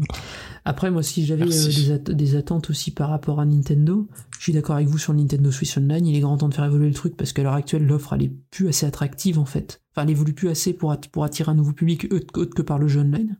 Enfin, on va pas se mentir, c'est pour ça que les gens Ouais. le prennent hein, quand même. hein. Mais tu pourrais quand même, je pense, choper un public avec, comme vous disiez, la Wii, la GameCube. euh, Ouais, et puis vous avez pas envie de vous refaire un petit Mario Kart 64 en online là? Ça vous fait pas rêver ça? Alors, euh, Avec des Mario, les premiers Mario Party et Diddy Kong Racing. Mario Party plus que Tout- Mario Kart tout ce 64, genre de hein, jeu. que- Ouais, enfin, alors déjà, le Joy-Con Drift, euh, alors Mario Party, euh, sur- non, euh, je sais pas, tu vois. Je pense que ouais, je prendrais un pad à 20 balles pour y jouer parce que euh, j'ai de mauvais Ah bah, souvenirs de ce jeu. D'ailleurs, Pour y avoir rejoué euh, pas- avec des modes chelous. Je n'attends pas cette année Mario Party. Pour moi, la mise à jour du online, et on sait très bien qu'ils recrutent à l'heure actuelle chez Pareil. NBQ pour leur prochain jeu. C'est pas pour le sortir en mois d'octobre hein, qu'ils ont recruté. Donc, euh, Non, non, ça, Oui. ça n'aurait aucun sens, même par rapport au fait qu'il est ressorti, enfin qu'il est sorti sur le marché chinois, ça n'aurait aucun sens. oui, ils, mais ils aucun. ont fini il y a un an euh, 51 jeux indémodables. Donc, ils ont fait un jeu entre les deux, les mecs. Donc, c'est l'an prochain au mieux, Je Super pense- Mario Party. C'est une suite, je pense. hein. Cette année, C'est- et, je sais même, pas si on aura une suite. hein. Du coup, vu qu'ils viennent de sortir le mode online, ça peut totalement leur suffire. Ils peuvent faire Ce autre serait la chose. première fois qu'il y aurait un seul Mario. Ah non, la Wii U, mais bon, la Wii U c'est un cas particulier. Mais un seul Mario Party sur une console, ce serait, ce serait vraiment la première fois par contre. Ils sont capables de sortir des DLC, tu me diras maintenant, mais bon. Voilà, c'est ce que j'allais dire. C'est franchement, euh, tu rajoutes des plateaux et tout, euh, pff, ça suffit. hein. Et, et, et du coup, euh, du coup, voilà. Après, qu'est-ce que j'avais un d'autre en attente? J'avais listé des trucs, moi, le 3. Monolith, c'est possible qu'on voit leur nouveau Xenoblade, parce qu'on sait que la team, depuis Xenoblade 2, ça fait 4 ans, bosse sur... euh, ils ont des teams séparés, hein. une team sur Xenoblade classique, une team qui aide Zelda, qui est exclusivement dédiée au support de Zelda Breath of the Wild le L2. Ouais, depuis le d'accord, début. c'est ça que j'avais. Une team qui s'occupe de faire les, le portage de Xenoblade euh, qu'on a vu là, une nouvelle team de jeunes, hein, qui se font la main là-dessus, et une quatrième team Mhm. qui a été formée il y a pas longtemps sur un nouveau projet. Mais là, par contre, euh, patience à mon avis, parce que c'était quoi le teaser, l'image qu'on avait vue euh, artistique qui, qui était médiéval, euh, médiéval fantastique Alors attention sur ça. les images que C'est met souvent des teasings artistiques pour recruter des artistes. hein. Ils ont une image de Batten Kaitos sur leur site, qui n'a aucun rapport, euh, bien sûr. Donc euh, Ça marche, ok. ça faut toujours se méfier. J'ai vu beaucoup de gens biliver sur les artworks chez Monolith, Ouais. ça n'a jamais abouti à un jeu qui De toute façon, par rapport à ce que tu dis, il est évident qu'il y a Xenoblade. euh, Xenoblade 3, c'est évident parce qu'en euh, plus Takahashi le tease à la fin de Xenoblade, euh, l'extension Xenoblade 1, c'est évident qu'il va donc finir sa pos- série. c'est une grande possibilité de le voir aussi, hein, parce qu'ils développent, euh, ils développent vite. Hein. Oh là là. Ils développent vite, ils ont externalisé beaucoup à l'époque de Xenoblade 2 pour gagner du temps, ils ont beaucoup recruté depuis, ça va certainement se réinternaliser pour des questions techniques et de production, ce sera beaucoup plus simple. C'est un studio qui a absolument pas la pression, c'est pas un studio qui est sous pression, à part la team qui bosse pour Breath of the Wild, ils sont peut-être un peu plus pressés par les délais, mais Xenoblade, à mon avis, il n'y a pas Hmm. d'urgence pour le sortir. C'est un jeu qui Parce que c'est pareil, si le Dé- Definitive Edition qui est sorti l'an dernier, tu teases, tu teases la suite, et je les vois mal sortir la suite du coup dans 3 ans, tu vois. Non, non, c'est cette année ou l'année Si prochaine. Enfin, je la pense que c'est l'année suite, prochaine, mais ça devait, c'est en fait, ça c'est sur Zelda. C'est un jeu qui, en termes de scope, est un peu trop gros pour se retrouver en frontal avec Zelda. Ça va se caler en fonction de Zelda, Xenoblade 3, je pense. Faut pas Bien que ça sûr, bah, il, pourrait refaire, il après. pourrait refaire le coup de 2017, euh, à savoir euh, Zelda Breath of the Wild 2 mars, euh, Oui, tout à fait. mars, mars et 2022, puis euh, Xenoblade 2022. Oui, c'est décembre. possible. hein, ça. Oui, tout à fait. C'est, là, moi, je suis d'accord avec toi. Ça se calerait parfaitement. Et Donkey Kong, d'ailleurs, enfin, selon, selon l'ambition, ça pourrait être aussi un petit peu comme Odyssey. Peut-être que c'est pas pour cette année non Il y a plus. un autre truc que je pense qu'on verra. Alors ça va dépendre. Ça dépend de la Switch Pro parce qu'on sait que dans le leak de Capcom, Resident Evil Outrage, qui est la Resident Evil Ah oui, négociée vrai. par Nintendo en exclusivité temporaire, c'est censé être un jeu. C'est le seul jeu tiers Switch Pro exclusif en fait pour le moment. Parce que je pense qu'ils veulent en faire une vitrine technologique Capcom. Et Nintendo, Ouais, ça, Ça, c'est très bien. Parce que le Moi, ça beaucoup, boosté, ça. peut être n'importe quoi dans un jeu fermé avec, euh, voilà, ça peut être ultra beau, Resident Evil Outrage, euh, du coup. Ben oui, bien sûr, parce que s'ils refont des D'après les décors. rumeurs, il a le budget d'un Resident Evil 8 en plus, un jeu. Donc c'est pas, ils ont pas fait Ah ça ouais par-dessus la jambe. Donc, euh, Ah oui, d'accord. Donc s'ils mettent euh, des décors euh, un petit peu style euh, comme les anciens, Oui. ils peuvent envoyer. euh, pff, un steak de ouf. Quelque chose de très, très bien. Ils sont coutumiers du fait d'envoyer du steak sur leur jeu, donc c'est. même si en réalité, je pense qu'on va se diriger plutôt vers un TPS. Un truc comme les remakes, moi je pense. non Ça va, ça va ressembler aux remakes. Un truc comme les remakes, tu penses? Comme le 2 et le 3. Comme les remakes du 2 et du 3, Ok. je pense. C'était Révélation, c'est plus Révélation pour des questions incommerciales, parce que Révélation, c'est associé à des jeux pas terribles, quand même. Et deux, euh, Oui, c'est dans l'univers apparemment de Ray 8, quand même. C'est, enfin, c'est, il y a quand même un lien, parce que le jeu sortira Ah, plus tard, apparemment, sur les autres consoles, quand même, à terme. Enfin, Capcom, quoi, comme d'habitude. Et je pense que c'est un gros client. Si c'est montré à l'E3, faut pas s'attendre à la Switch Pro trop tardivement après, quand même. Parce que ce sera un des jeux phares euh, de la console. Ce sera le porte-étendard, je pense, tiers de la console. Il, Ouais. il sortira en même temps qu'elle, d'accord. c'est sûr. C'est évident que c'est ça. Et ces gros, ces grosses négo avec Capcom, il y a eu des millions de dollars sur la table de mise, c'est pas pour rigoler quoi. Là. Et Capcom, je pense qu'ils sont liés au fait que Nintendo puisse ou non produire la Switch Pro. Ben, on sait qu'il y a des tensions sur les composants. Ça va vraiment dépendre de ça. Chacun est interdépendant de l'autre en fait. C'est en fonction de qui finit quoi. C'est même, je pense, c'est même plus important qu'un jeu que qu'un jeu Nintendo soit présent à la sortie en même temps. Pour Nintendo et Capcom, c'est ça peut vendre le jeu à un public qui achète, qui a pas encore la Switch et qui dit putain, ça envoie du steak la Switch Pro au moins. Ça déconne pas par Ouais, rapport c'est à ça, mes c'est le PS4 public et dont je te parlais euh, Xbox, ouais. tout à l'heure. C'est le fameux public ultra mature euh, Oui, qu'ils ont envie. que Metroid Prime 4 pourrait séduire. Exactement, c'est le genre de jeu que et évidemment la Switch Pro elle profitera à fond pour Breath of the Wild 2, on est d'accord et tout ça, mais c'est avec ce genre de jeu qui veulent attirer un public qu'ils ont peut-être pas encore dans leur euh, qui font leur listing, ils font oui ce public-là Ouais, il est pas totalement. forcément encore Mm. venu quoi, tu vois. Un Ouais. public plus technophile. Et ça, moi, si on le voit à l'E3, il y a la Switch Pro présentée pas longtemps après. Si on le voit pas, ce sera présenté en même temps que la Switch Pro. Il n'y a pas trop à se poser de questions à ce niveau-là, je pense. Après, qu'est-ce que j'aimerais voir d'autre Enfin, l'E3, pour finir, euh, chez Nintendo, franchement, tu me mets Un remake, un remake de, de Mother.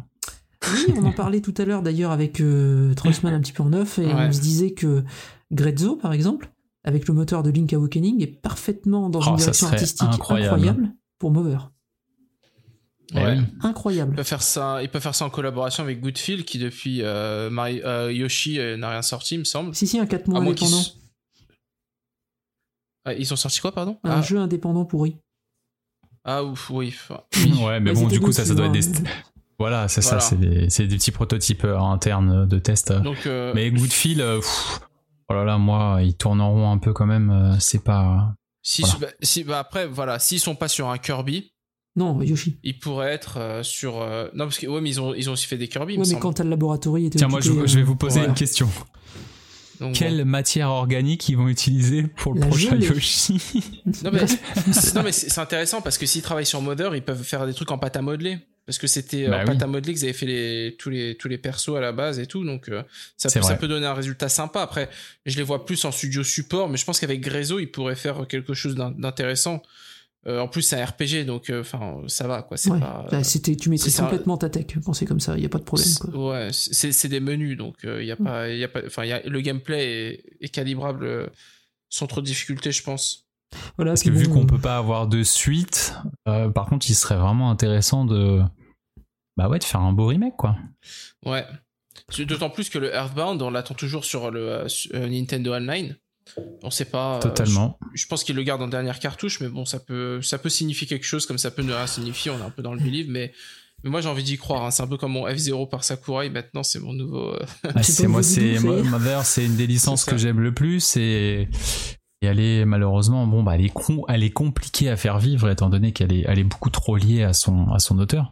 Ouais. Mais euh, mais voilà, c'est vraiment un, un jeu qui peut continuer à vivre au travers de remakes. Je pense clairement puisque la narration n'a pas vieilli. euh, Non, non, c'est des thématiques en plus pour- abordées pour sur le le 3. actuel. en fait. C'est pas, c'est pas gênant à ce niveau-là, je trouve, euh, en fait. Après, quand même mettre un petit coup de, de clean-up euh, sur le système de combat, euh, ça, ça ferait pas de mal au jeu parce qu'évidemment, c'est un peu. sûr. Ouais, voilà, c'est Il y a des choses à revoir comme ça au niveau de, de- du, des combats et tout, mais sinon, euh, c'est vraiment la seule chose, quoi. Le Ouais. reste, euh, Puis voilà, puis après, Bah, tiens, si, si tu me demandais un dernier believe, moi, ce que j'aimerais Ouais, bien, c'est que, bah, c'est pas, c'est qu'ils remake les Zelda à Game Boy Color. En, avec le, comme ils ont Oracle of euh, Season et Ages. Ouais, les Edges, ouais. J'aimerais bien qu'ils les remake. Ouais. Ils sont tellement bien. Ils sont tellement bien. Bah, à défaut qu'il soit remake, tu vois, ça serait intéressant d'avoir une Nintendo Switch Online de Game Boy Color. hein. Ah, ça mais- serait.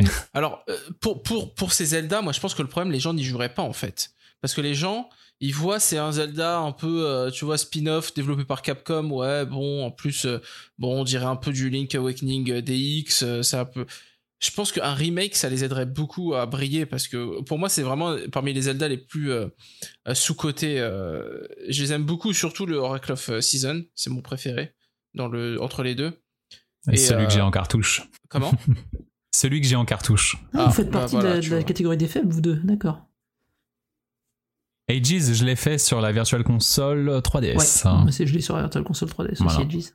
Ouais, mais dans Oracle of Season, tu, tu, quand tu vas dans, quand tu vas sous terre, t'as un défi où tu dois danser avec les squelettes, c'est trop drôle. Ouais, et dans Edges, t'as t'as un kangourou. Voilà. Dommage. Bon. Moi, personne. Bon, bref, peu importe. On passe les Le dents duel un est autre jour. lancé. Non, mais c'est vrai ouais, deux c'est- jeux qui méritent euh, vraiment le remake. Ces deux-là Ouais. méritent absolument. Surtout quand tu as Link Awakening, tu fais, mais oui, remake-le comme ça? Non, mais ouais, pour moi, ils sont sous-cotés. J'irais même jusqu'à dire qu'ils sont meilleurs que Minish Cap, qui est très beau, mais euh, qui est moins intéressant, je trouve, au niveau gameplay, au niveau euh, des propositions que Oracle of euh, Age et Oracle of euh, Saison. Oui, en, en termes Mais de bon. système, il est effectivement plus, plus faible, euh, De Minish toute façon, Cap. Minish Cap, c'est le dernier Mais par jeu contre, artistiquement, Minish Cap, Je euh, crois que c'est la dernière fois qu'ils Mm. bossaient dessus, euh, le- pour le C'était studio quelque chose. Qui s'occupait de ça, je crois. Ouais, ouais, ouais, Ouais. c'était le dernier. ouais, ouais. Ouais. Donc bon. Bah écoutez, moi je vais, euh, je vais lancer quelques petits euh, titres fantaisies, des, des petites fantaisies comme ça.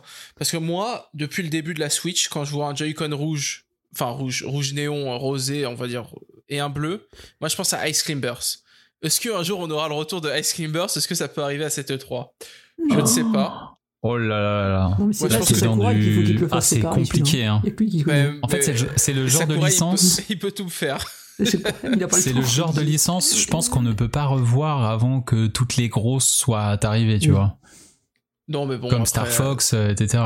Puis Ice Climber, j'avoue, la seule chose que tu peux faire avec eux, c'est un jeu de plateforme. euh, et les héros sont tellement euh, méconnus, euh, c'est chaud de hyper les gens avec ça. Nintendo. J'ai envie de te dire Non mais, Nintendo. clairement, ils je, non, mais je suis totalement d'accord avec toi. Mais c'est vrai que t'as des, en fait, pour faire de la plateforme et vendre de la plateforme, je trouve qu'on a déjà trop de héros charismatiques avant eux, en fait. Tu vois ce que je veux En dire? vrai, par contre, Ouais, moi, mais- je verrais euh, Al Laboratory, c'est un genre de jeu où ils pourraient s'en occuper, je pense, en fait. Ouais. Ils ont, ils ont bien la, Kirby, ils ont bien la- hein. la, la- la philosophie de ça, en fait, je pense. Mais je suis d'accord, c'est dur à Mais comme il, comme il grimpe la montagne, euh, il fait froid. euh, C'est bon, on a vendu Céleste à j'avoue 500 000 que- exemplaires, on monte les montagnes, c'est bon. voilà, ouais, peut-être, tu vois, pour faire ce style de jeu là. Ouais. Bah, un, bon. un espèce de jeu euh, filé à des indépendants, tu vois, ça c'est des trucs que j'aimerais bien voir aussi. C'est euh, peut-être peut-être plus de partenariats avec des indépendants pour exploiter des, des licences qui font dodo. Et, et Pourquoi puis, et puis le concept de deux personnages, euh, il a déjà été euh, abordé dans Astral Chain, tu vois, donc avec un lien entre les deux. Non mais vraiment, moi j'ai, pas totalement, bien sûr. j'y crois, j'adore ce jeu. Enfin, ça a vieilli. hein, tu vois, je, vais pas mentir, j'y joue plus maintenant, mais tu vois, enfin, je, je veux dire, mince, il y a un ours avec des lunettes de soleil en caleçon, quoi. moi, je vois ça, j'ai envie d'acheter, donc, euh, donc bon. Ouais, Ice c'est bon. Bah, pour troller, euh, je vais parler de Balloon Fight. euh, Je pense pas qu'on le reverra, mais tu vois, Balloon Fight, c'est pareil. Moi, je pense que c'est une licence. Il y a des choses à faire avec. Tu peux la ressortir.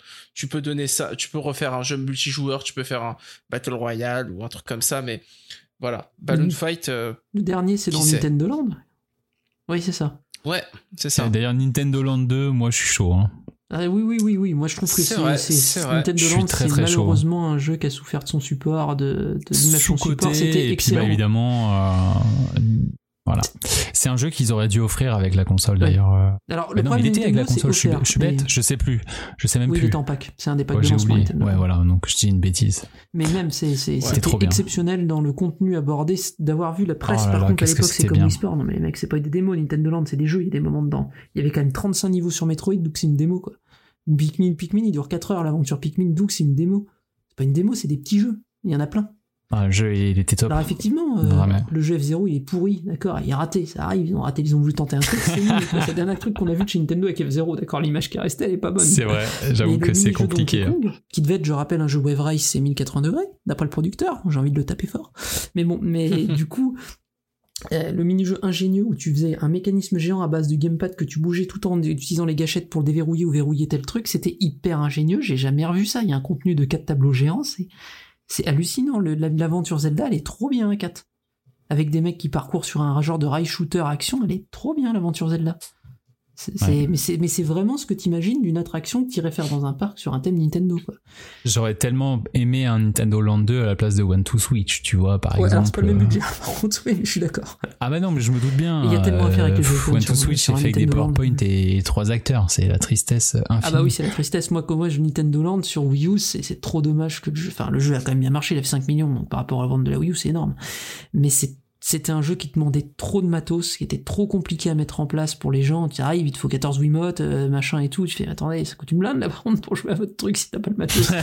mais, mais par contre, c'est génial. Le mini-jeu Animal Crossing Mm. où t'as le cerveau qui vrille parce que tu contrôles deux personnes en même temps avec les sticks et qui s'écartent et t'as tes yeux qui vont suivre les deux et que les autres ils sont en train de piquer tous les bonbons à côté. C'est du génie, quoi. C'est- les jeux sont, c'est vraiment trop bien. Les idées de ce studio étaient parfaites, quoi. Le problème, c'est que le jeu, pour tout jouer à tout, c'est 600 balles. Bah non, Nintendo, désolé, non, quoi. non, ça marchera pas. Ouais. Mais tu- moi, je pense aussi c'est ce genre. euh, Enfin, moi, je regarde un peu aussi du côté de ce genre de licence qui pourrait faire euh, leur retour.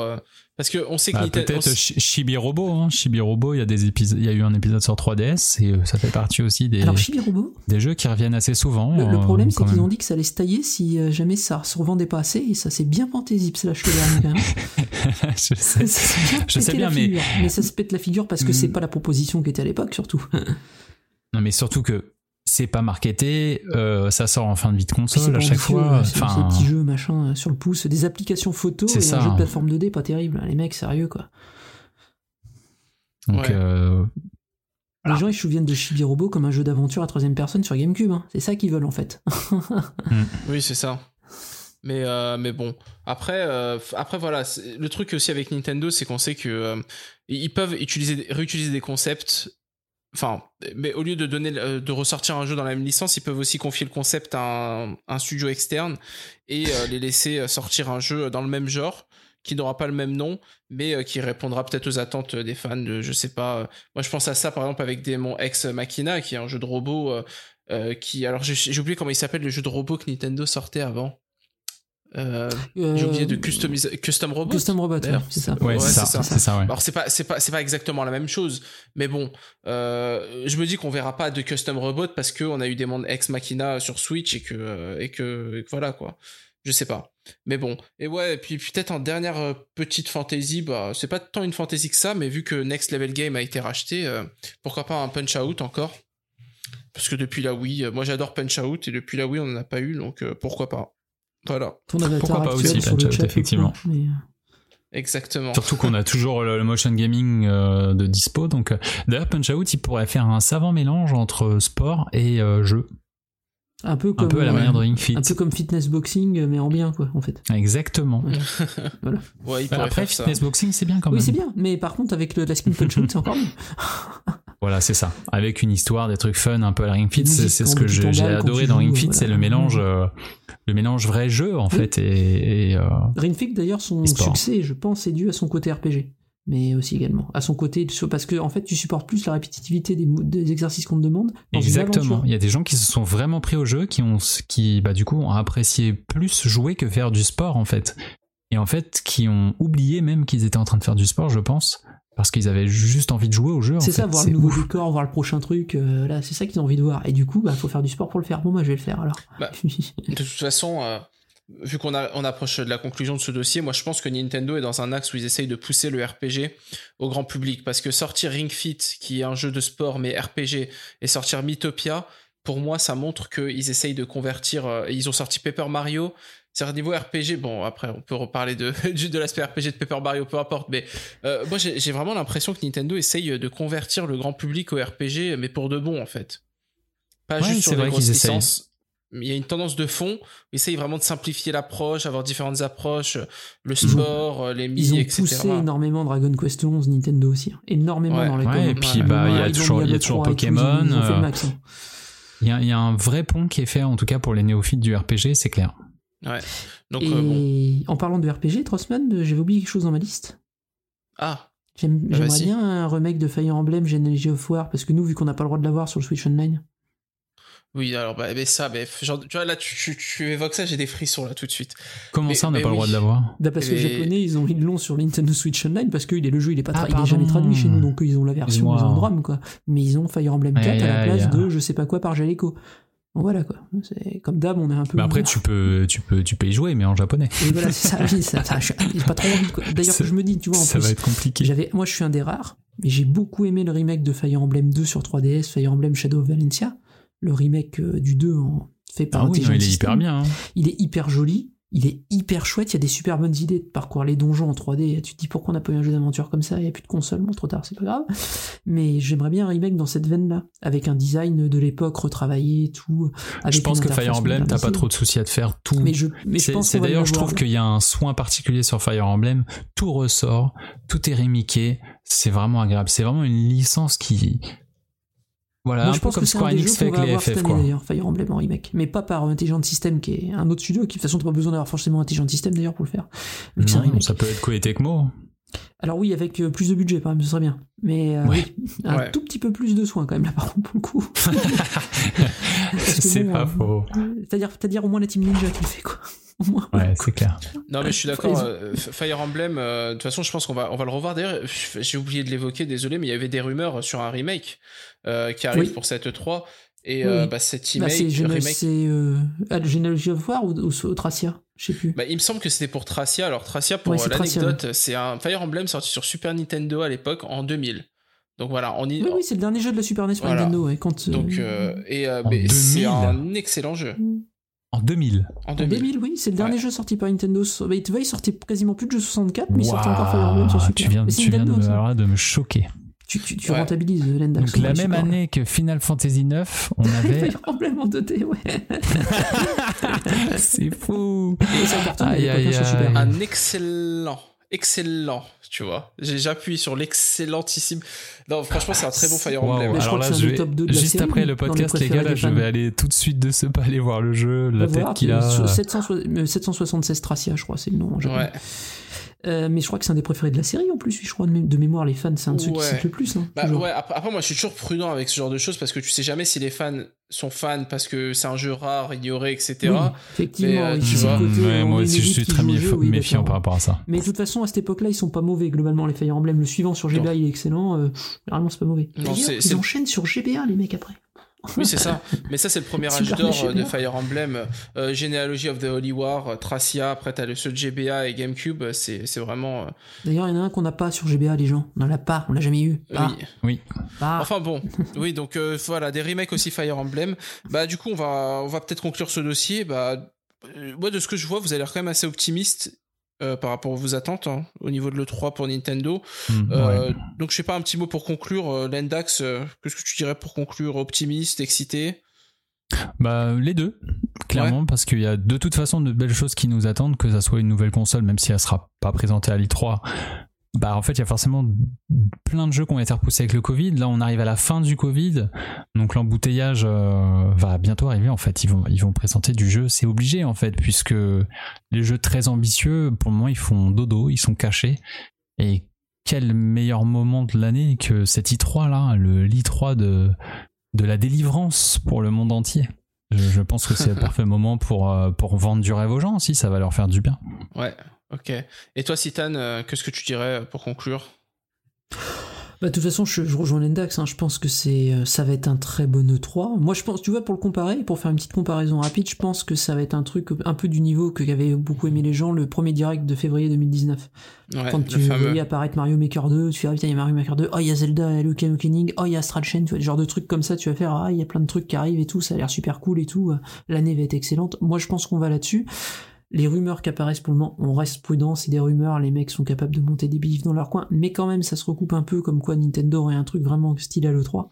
Donc ce serait pas surprenant quand même qu'on ait un truc vraiment cool cette année à l'E3. Et non, ce sera pas un changelog de 45 minutes de Smash Bros, les mecs, calmez-vous, parce que vous êtes traumatisé à vie, j'ai l'impression, mais non, ils font plus ça, ils le font vrai. plus, ils vont montrer le perso et t'auras 35 minutes sur le perso après par Sakurai. Et pas peur, ça c'est ça qui va se passer. Ouais. C'est comme ça depuis deux ans maintenant. Ouais, bah moi je pense, euh, moi je suis assez euh, optimiste sur le 3. Je, je reste prudent, mais je pense qu'on va voir beaucoup de nouvelles choses. Moi, c'est vraiment. euh, là, on a parlé vraiment des licences qu'on connaît, parce que bon, on peut pas parler des choses qu'on ne connaît pas forcément, qui n'existent pas encore. Mais je pense que Nintendo va aussi sortir pas mal de nouvelles choses, peut-être de nouveaux concepts. Et je suis assez excité à cette idée. Donc, donc bon, on verra. hein. Sortez vos bingos et puis on se retrouve euh, en- dans environ deux semaines pour euh, pour le 3. Bah si c'est comme Oh, ça. euh, Enfin, pardon. tu voulais rajouter quelque chose ou euh, Non, non, je me- en fait, dans ma tête, je me disais déjà dans deux semaines, enfin, c'est, ça y est, Ouais. on y est, quoi, c'est fou. C'est ça. Bon, j'ai un peu avancé parce que je sais que l'épisode sera diffusé euh, un peu plus tard, mais bon, peu importe. Euh, ouais, bah du coup, bah, on va, on va, on va, on va enchaîner sur le tour d'horizon. On va pouvoir parler un peu des jeux auxquels on a joué et puis, euh, et puis cracher peut-être sur la concurrence hein, parce qu'on est quand même, on reste quand même des trolls. Allez, c'est parti pour le tour d'horizon. Après une petite pause.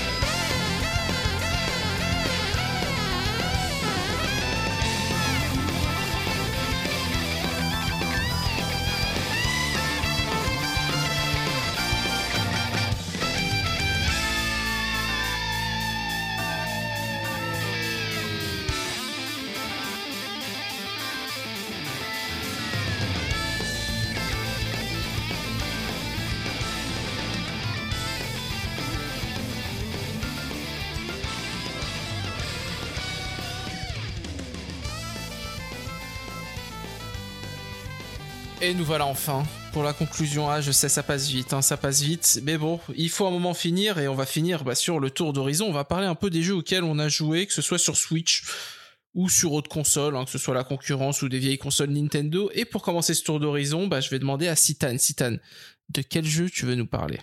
Alors en ce moment, j'ai alors je joue à, j'ai joué à deux choses principalement. La première, j'ai je continue ma partie tranquillement, hein, par envie de 3D World que j'avais bien sûr déjà fait sur Wii U et que je prends un plaisir assez dingue à refaire, j'avoue.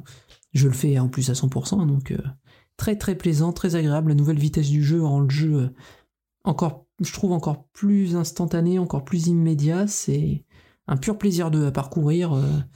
J'ai joué un peu à Bowser Ouais. Fury, mais je veux finir d'abord bien 3D World pour faire tout Bowser Fury. Je me suis mis un petit délire que je me suis mis comme ça, et ça a l'air euh, vraiment excellent.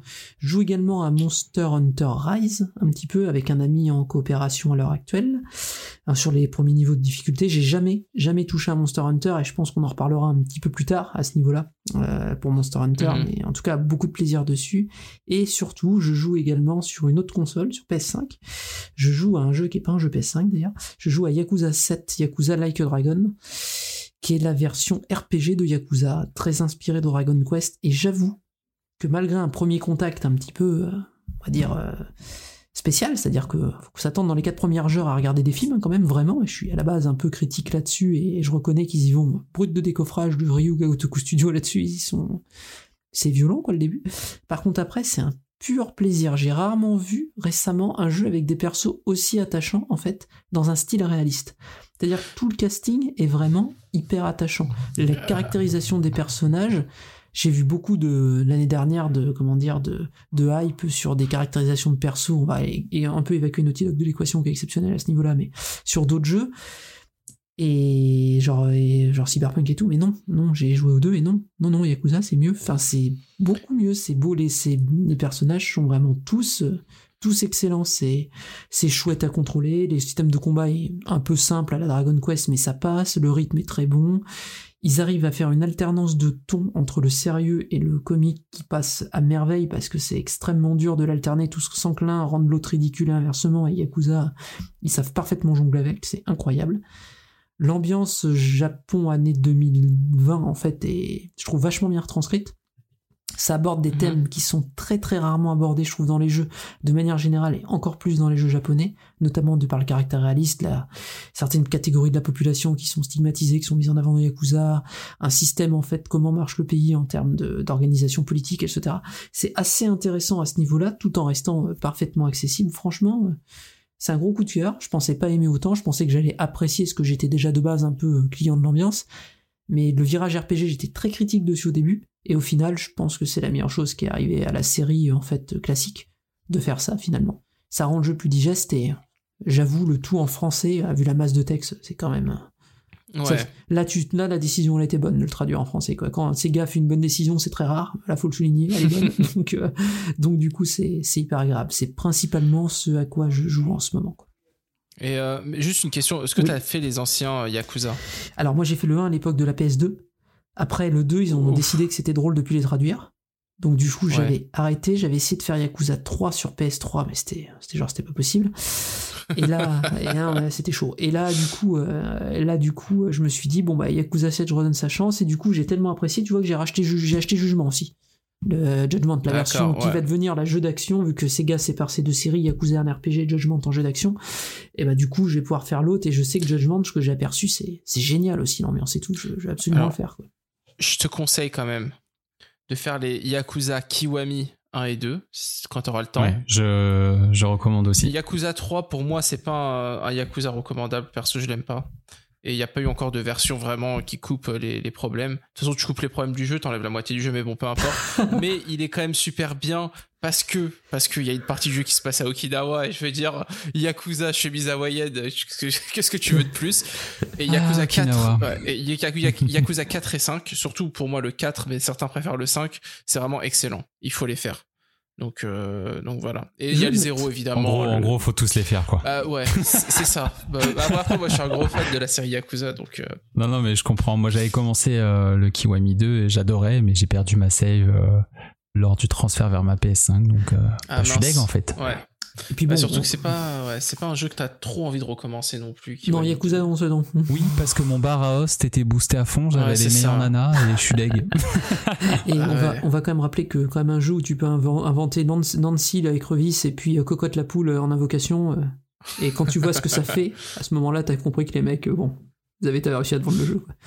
Ah oui, non, mais ils en auraient d'affaires. hein, tu sais. Ah, Enfin, je vais pas ont- spoiler, je vais pas spoiler Yakuza 4 et 5, mais t'as des passages, franchement. on, on- on parle souvent de jeux à cahier des charges dans l'industrie. Yakuza, c'est l'anti-jeu à cahier des charges. C'est vraiment, mais ils font ce qu'ils veulent. C'est tout ce qui leur passe dans la tête, euh, ils le mettent. C'est vraiment, euh, il n'y a pas du tout un producteur qui vient dire non mais là tu vas trop loin quand même, Jérôme. Non mais non mais Jérôme, il a fait ce qu'il voulait et il a continué, quoi. Ah, en même temps, quand tu vois Nagoshi, je veux dire, il se transforme. en Oui, oui. chaque année, il est de Goshi pire en se transforme en Mac de plus en plus, ouais, ouais, moi je trouve. c'est un peu Enfin dingue. bon. Voilà, en tout cas, je joue à ça. Et euh, bah, à ton tour, Lendax, du coup, euh, je te pousse dans les orties. Alors moi, en ce moment, je joue à Final Fantasy XIV Shadowbringers.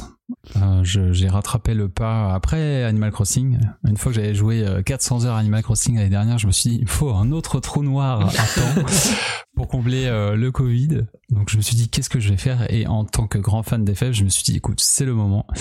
Il faut que tu te lances dans FF14. Tu lis beaucoup trop de, critiques positives sur Shadowbringers. euh, il se passe quelque chose, tu, loupes quelque chose, euh, va vérifier par toi-même.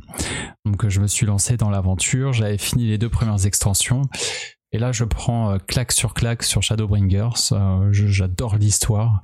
Je vais essayer de vous la, de vous, l'expliquer sans spoiler et tout, mais au moins la synopsis on va dire, parce que je trouve que c'est vraiment original et plutôt cool. C'est qu'en fait à la base la création d'Eorzea, donc qui est le monde de Final Fantasy, c'est considéré comme le monde primitif. À sa création, ce monde a eu en fait des reflets, qui sont des mondes parallèles au nombre de 13. Donc c'est des mondes parallèles dans lesquels euh, tout n'est pas pareil, c'est vraiment très différent, des nouvelles races, euh, des nouvelles vies, mais tout est lié quand même au monde originel qui est appelé le monde primitif.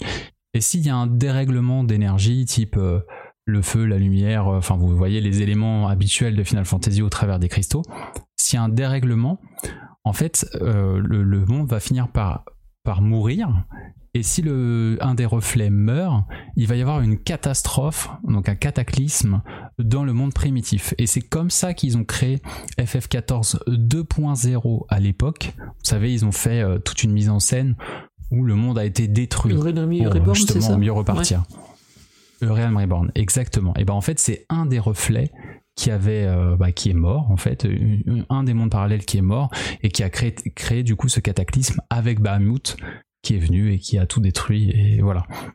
Et il faut savoir que la moitié des reflets quand on joue à Final Fantasy XIV euh, et, et, enfin la moitié de ces reflets là donc de ces mondes parallèles sont détruits et dans Shadowbringers, en fait, pour la première fois dans, l'histoire du jeu, on va aller dans un des reflets, donc un des mondes parallèles, dans lequel il y a un fort dérèglement de la lumière. C'est-à-dire que la lumière, donc, euh, a presque anéanti ce monde parallèle, à tel point que bah, les monstres euh, sont uniquement des monstres de lumière. Il n'y a plus de nuit, il n'y a que le jour. Toutes les zones sont incroyables en termes de direction artistique. Euh, Tout est effectivement bah, du coup euh, lumineux avec des couleurs qu'on n'a pas l'habitude de voir, des champs violets, des arbres violets, des trucs très particuliers en fait en, termes de direction artistique que je trouve assez ouf en termes de dépaysement. Et en fait, euh, toute l'histoire qui avait été développée sous, sous fond de, de, guerre politique, comme on peut avoir l'habitude dans les jeux de Matsuno, qui était finalement, j'appréciais quoi jusque-là mon aventure et c'était fort intéressant. Mais là, c'est parti en, en vraiment en live total, c'est-à-dire que tout le lore a complètement explosé. Tout ce qu'il avait écrit depuis le début, euh, tous les secrets, on commence à voir les ficelles de partout. Et c'est juste, voilà, je bois chaque dialogue dans le jeu, tellement c'est c'est génial. Voilà, vraiment, c'est en termes de direction artistique, c'est ouf. L'histoire, là, j'en suis au point de me dire, c'est peut-être la meilleure histoire de tout Final Fantasy que j'ai lu pour le moment. Voilà, j'en suis là, quoi. Eh ben, Alors que pourtant, c'était pas gagné. Et, euh, et j'en suis à recommander à chacun, à chacune des personnes. Si vous avez un peu de temps, genre si vous avez envie de vous faire un bon RPG avec une belle histoire, franchement, FF14, c'est très rude. euh, le début, forcément, parce que c'est un vieux jeu qui est basé quand même sur euh, euh, une bouse. Hein, faut pas, faut, faut Hmm. dire ce qui est, quoi ouais. Donc qui est très simpliste en fait en apparence, mais qui petit à petit va vraiment nous faire vivre une aventure digne de Final Fantasy, de sa mythologie, avec tout le fanservice euh, qu'il peut y avoir autour, mais extrêmement euh, brillamment intégré au jeu, sans jamais trop en faire, en fait, c'est toujours... Voilà, c'est-à-dire que si on n'est pas fan, on va jamais avoir de soucis à comprendre. Par contre, si on est fan, on, à chaque fois on va faire ah ouais ça c'est tellement bien intégré, c'est c'est caviar. Du coup, j'ai une question. Si moi j'ai envie de m'y lancer, de me lancer dans le jeu, mais j'ai pas d'amis, j'ai envie d'y jouer solo. Est-ce que c'est jouable en tant que MMORPG solo? Ou faut vraiment ben jouer avec des bah gens En fait, c'est c'est justement tout le monde y joue pour ça. À tel point que par exemple dans Shadowbringers, tu peux faire les donjons tout seul. Les PNJ du jeu donc euh, enfin les PNJ, les autres héros, les héros secondaires, enfin ceux qui sont finalement les vrais héros, puisque nous on incarne un, personnage que l'on crée, donc ce sont eux les vrais héros. On joue avec eux en donjon, ça joue automatiquement. Ils ont créé un système d'IA où tu fais les donjons avec, euh, c'est toi qui constitue ton équipe avec les guerriers de la, lumière, quoi, du coup, les guerriers de la CT Mob dans, dans, le jeu, et tu constitues ton équipe et tu n'es même pas obligé de jouer en multijoueur. et de toute façon, c'est un jeu très différent dans sa conception en termes de MMO, puisque tout est fait pour, euh, pour jouer seul en fait finalement. On n'a jamais l'impression d'avoir besoin des autres pour avancer. Euh, et, ce que j'adore par-dessus tout, et c'est une très grosse différence avec les autres MMO, souvent on se dit je vais pas commencer ce MMO parce que bah, ça fait enfin je suis en retard et, et, comment je vais faire pour faire les donjons, le contenu je vais, ça va être chiant quoi. parce que par exemple pour World of Warcraft, si on arrive après euh, la bataille, clairement c'est une galère. Il y a plein de, de contenus qu'on peut plus faire parce qu'il y a personne qui les fait. C'est normal, les gens sont déjà dans l'extension la plus récente. Mm. Mais dans FF14, il y a tout un système de, de, de quêtes journalières pour les gens qui sont à la fin du jeu. Et en fait, euh, c'est des, des, par exemple des donjons journaliers qui donnent des, des super bonus d'expérience, d'argent ou toute autre, euh, toute autre monnaie intéressante. Et, en fait, ça envoie les joueurs confirmés dans des anciens donjons avec une synchronisation de niveau et de technique. Et du coup, il y a du monde dans, dans tous les donjons du jeu. D'accord. Il faut savoir que tous les donjons du jeu, quasiment, et les raids, donc les raids, c'est là où il y a plus de joueurs, font partie intégrante de l'histoire. Et ça, je trouve ça génial. Parce que du coup, quand on fait le jeu, même après la guerre, euh, voilà, les gens là sont à Shadowbringer, mais si on commence FF14 aujourd'hui, on ne perd pas une miette du contenu du jeu. On fait tout. Et il y aura toujours des gens, c'est-à-dire que globalement, on n'attend pas plus de 10 minutes euh, selon ta classe. Et encore, si tu soignes ou si tu es un, paladin euh, pour tanker, etc., là, t'attends pas. Hein. C'est instantané, tu joues tout le temps. Voilà. Mais c'est vraiment un jeu orienté narratif avant tout. Il y a des moments où on va passer, sincèrement, euh, on va se poser, on va regarder des cinématiques, comme si on allait lancer un manga, quoi. D'accord, c'est intéressant. Il y a beaucoup beaucoup d'histoires. Faut compter une cinquantaine d'heures par jeu. Voilà, il y en a quatre aujourd'hui, donc euh, ça fait environ 200 heures. Si on fait de la, si on joue tranquille. Moi, j'en ai le triple parce que je, je, creuse et je fais beaucoup de choses. Euh, ouais, je passe, je perds mon temps au goal, au goal sauceur. Voilà, je fais de la course de chocobo. c'est, c'est vraiment les trucs de, de, fanboy. Ça reste raisonnable, je trouve. Mais euh... non, non, c'est raisonnable. Faut le prendre comme un, comme un RPG normal. Euh, et, si on aime en tout cas les jeux Matsuno, déjà de base c'est gagné parce que l'ambiance est totalement inspirée de ça. Et aussi, bah, une des forces du jeu, mais alors là c'est Masayoshi Soken, le compositeur, euh, c'est un dieu. Vraiment, c'est pas possible de sortir autant de compositions à intervalles réguliers d'une qualité folle, que ça soit de nouvelles compositions ou des remasters c'est incroyable. Le jeu, c'est fou. Je parcours le jeu, à chaque fois je me dis mais c'est pas possible, l'ambiance musicale elle est, elle est incroyable. C'est lui qui avait été à l'hôpital récemment et qui a composé une partie de la bande son de la prochaine extension Lost Exactement, exactement. C'est ce qu'ils ont annoncé euh, là durant le concert euh, d'annonce, euh, enfin le concert du, du FanFest FF14. Il a eu un cancer, donc là il est en rémission, mais il a composé six mois de musique à l'hôpital sans, sans rien dire aux équipes il y avait que le producteur et son équipe proche qui, qui savaient. Ouais, c'est fou. Donc je sais pas comment il fait, mais c'est un, c'est un guerrier, c'est un warrior. Prochaine extension, très inspirée euh, d'FF14. Et ça se voit, en fait, ça se voit que Yoshida et, lui, enfin en tout cas l'équipe d'FF14, ils, aiment trop, c'est leur jeu de leur vie. Ils, ils mettent tout ce qu'ils ont dedans et ça se ressent quand on joue parce que c'est, c'est tellement bien ficelé. Vraiment, je, je, je ne pensais pas euh, kiffer autant Euh, le jeu, même, même dans l'écriture de ces méchants, actuellement, là, je prends des petites claques. euh, mais je, pareil, je m'attendais pas à voir tout ça dans ce jeu-là. Vraiment, c'est top. Ouais. Donc je le recommande euh, vraiment à n'importe quel fan de RPG euh, qui aime l'histoire bien ficelée, euh, des personnages attachants et qui se découvre au fur et à mesure. C'est franchement c'est cool. Et le jeu est pareil au niveau du gameplay, c'est un, c'est un très bon jeu. Euh, faut savoir que dans le jeu, on peut choisir la classe que l'on veut et on peut changer de classe à tout moment. On n'est pas obligé de recréer un personnage. Ça aussi, c'est plutôt cool. C'est considéré comme un job, en fait, hein, comme dans Final Fantasy. On change de job quand on en a envie. Si on change de job, on revient au niveau 1. Après, on monte le job, etc. Ouais.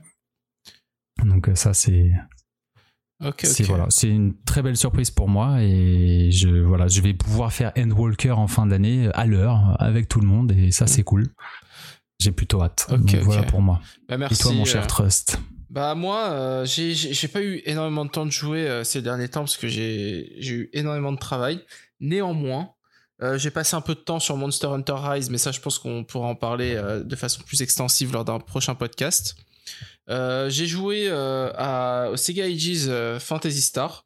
Bon bah c'est un jeu euh, de Master System donc mais la version Sega Ages est vraiment bien, c'est-à-dire que c'est vraiment la version de base qui a été remise au goût du jour au niveau de certains aspects par exemple t'as tout un menu qui décrit les objets parce que c'est pas forcément clair dans le jeu. T'as tout, euh, t'as- t'as le, les donjons sont en vue à la première personne. Euh, et du coup, euh, vous savez, c'est la vieille 3D un peu à la Doom. Et du coup, il y a un- une fonction d'automapping. Donc, euh, le jeu fait automatiquement la carte du donjon que t'explores.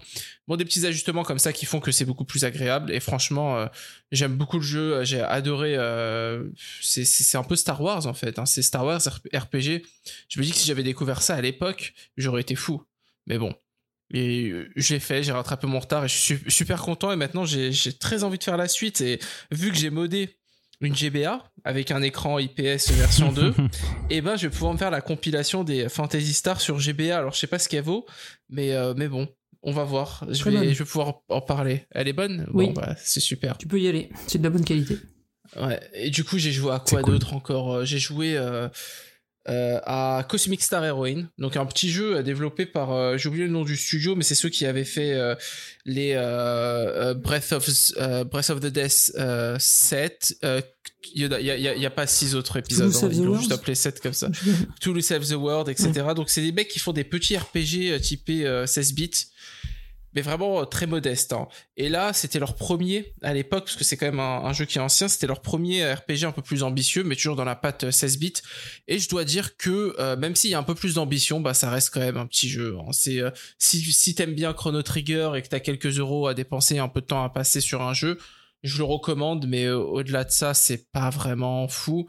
Mais le truc que j'apprécie vraiment, en revanche, c'est que c'est un jeu qui est direct. Il te prend pas la tête avec des nappes de scénario. On te dit, euh, voilà, tu es l'héroïne, machin, c'est méchant. euh, allez, fais, ce que t'as à faire pour le tuer. Et euh, tu perds pas de temps avec des dialogues inutiles et ce genre de choses. Donc, euh, un petit jeu sympa quand même. Et pour finir, j'ai joué, je viens de prendre, j'ai joué et je joue à Snow, SnowRunner, donc de la série des Spin Tire et euh, Bud Runner. Donc c'est globalement Euro Truck Simulator, mais sauf que t'es dans la boue et dans la neige. Avec un camion. Et euh, bah, je- ouais, avec des gros camions et des 4x4. Et je dois dire que sur Switch, bah, le portage est correct. C'est-à-dire que graphiquement, c'est pas super beau, mais ce qui a besoin d'être vu et identifié euh, l'est. Donc c'est pas un souci. Il y a du popping euh, à mort et du clipping. Donc euh, bon, ça c'est voilà. Des fois, t'as la végétation qui croît devant tes yeux. C'est assez, euh, c'est assez spécial. Donc, mais après, bon, c'est, moi, je m'en fous parce que c'est un jeu où tu t'en fous de ça, quoi. T'es plus concentré sur, euh, ah mince, j'ai les roues là qui sont prises dans la boue, faut que je fasse gaffe, il y a un rocher là-bas. euh, Là, il y a un arbre, euh, merde, est-ce que je vais pouvoir m'accrocher pour, pour me faire, pour utiliser mon treuil? Ah bah non, l'arbre il va se casser parce que je suis trop lourd. Enfin, tu vois, c'est, c'est ça un peu les, les problématiques. Et à ce niveau-là, bah, le jeu remplit sa fonction. Donc, si c'est le genre de jeu qui vous intéresse, alors je sais là qu'on parle à peut-être deux personnes et qu'en plus vous pouvez pas y jouer sur PC, donc là on parle plus qu'à une personne, bah ouais, prenez-le sur Switch parce que franchement ça tourne. J'ai pas eu trop de ralentissement, quasiment pas. Peut-être euh, quand tu roules à fond, mais tu roules rarement à fond. Et euh, ça a l'air d'être du 30 FPS, c'est peut-être un peu plus bas, hein, mais bon, c'est pas. Encore une fois, c'est pas un genre de jeu où c'est vraiment gênant, quoi. Donc, euh, si vous n'êtes pas allergique à, des jeux qui sont pas parfaitement graphiques, parfaits, pardon, graphiquement, euh, bah, vous pouvez vous laisser tenter. Et euh, je crois que c'est à peu près tout. J'ai pas trop joué sur PC. Si j'ai joué à NBA 2K21. Gratuit. Parce qu'en tant que euh, ouais, voilà, en tant que grand fan des Warriors, euh, j'ai- D'ailleurs, je, ouais non, je suis désolé pour toi. Oh là là, la déprime du vendredi soir, c'était. J'étais au bar parce que bon ici tout commence à, enfin tout réouvre, enfin et du coup euh, et euh, c'était euh, une soirée très triste, très très triste. Mais bon, peu importe. Tu m'étonnes, assez inattendu. mais Ouais, bon. mais du coup je me venge sur NBA euh, 2K21, donc euh, donc voilà, c'est Ouais, bon bref, je pense qu'il est temps de clôturer parce que là j'ai la déprime qui remonte. bah écoutez, bah merci d'avoir animé ce podcast avec avec moi. C'était grand plaisir. Et Ah, et je tiens à ajouter qu'FF14 est gratuit euh, les deux premiers jeux. Hein, c'est faut faut pas l'oublier. Ah, attends, est-ce que ça tourne sur Mac Oui. Eh ben, je vais l'installer, c'est bon, tu m'as convaincu. Attends, Après, je, je te garantis pas que ça tourne bien, mais Oh, les mains, ça va tourner mais, correct, mais, le jeu existe sur Mac. Ouais. Et le jeu est gratuit jusqu'au niveau 60, euh, les deux premiers jeux, donc euh, tu peux tester. eh ben, je vais tester et je te ferai un retour euh, incessamment sous peu, je pense. Tu vois. Ça tourne aussi sur PlayStation 5. Ouais, J'ai bon, senti euh, le message. Est-ce que c'est crossplay aussi? Euh, alors, on va pas parler des choses qui fâchent. Mais c'est pas crossplay sur les serveurs? Alors, alors si, alors si, mais alors Square Enix, par contre, c'est-à-dire que si tu veux jouer sur Mac, tu dois acheter le jeu sur Mac. Si tu veux jouer sur PS, il faut acheter le jeu sur PS. Si tu veux jouer sur Steam, il faut le jeu sur Steam. Si tu veux jouer sur PC, il faut, enfin Oui, bref, mais, faut racheter le jeu 10 fois. mais faut- tu peux quand même jouer sur Mais le même serveur, je crois. Oui, oui. Oui, c'est ça. Mais par exemple, si t'as- tu vas sur Steam, t'achètes le jeu, tu, as, tu crées ton compte et tu dis tiens, je vais jouer depuis ma PlayStation Non. 5. Ah, il faut racheter Ah, le jeu. Square, ils sont géniaux. Et il faut activer le Ah jeu. non, mais Voilà. c'est juste ça. Mais sinon, oui, c'est totalement cross-platform. euh, c'est 100% les mêmes serveurs. D'accord, bah très bien. Bon bah du coup on va on va pouvoir euh, clôturer ce podcast et se retrouver sur FF14 je suppose. Euh, bah ouais encore une fois merci d'avoir animé ce podcast avec moi c'était euh, un réel plaisir et puis bah on espère se retrouver très vite pour un podcast je pense le prochain sera dédié à Monster Hunter Rise mais mais il se murmure dans les couloirs dans les couloirs que on pourrait peut-être faire un live spécial pour le Nintendo Direct de l'E3. Donc euh, restez connectés. Je vous rappelle qu'on est sur Twitter. Euh. Je mettrai le lien euh, Twitter dans la description du, du podcast lorsqu'il sera disponible.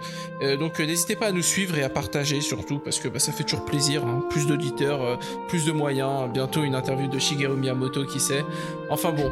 J'allais le dire, ça tombe très bien. Donc voilà. Allez, à bientôt. Ciao ciao. Salut à tous. Salut.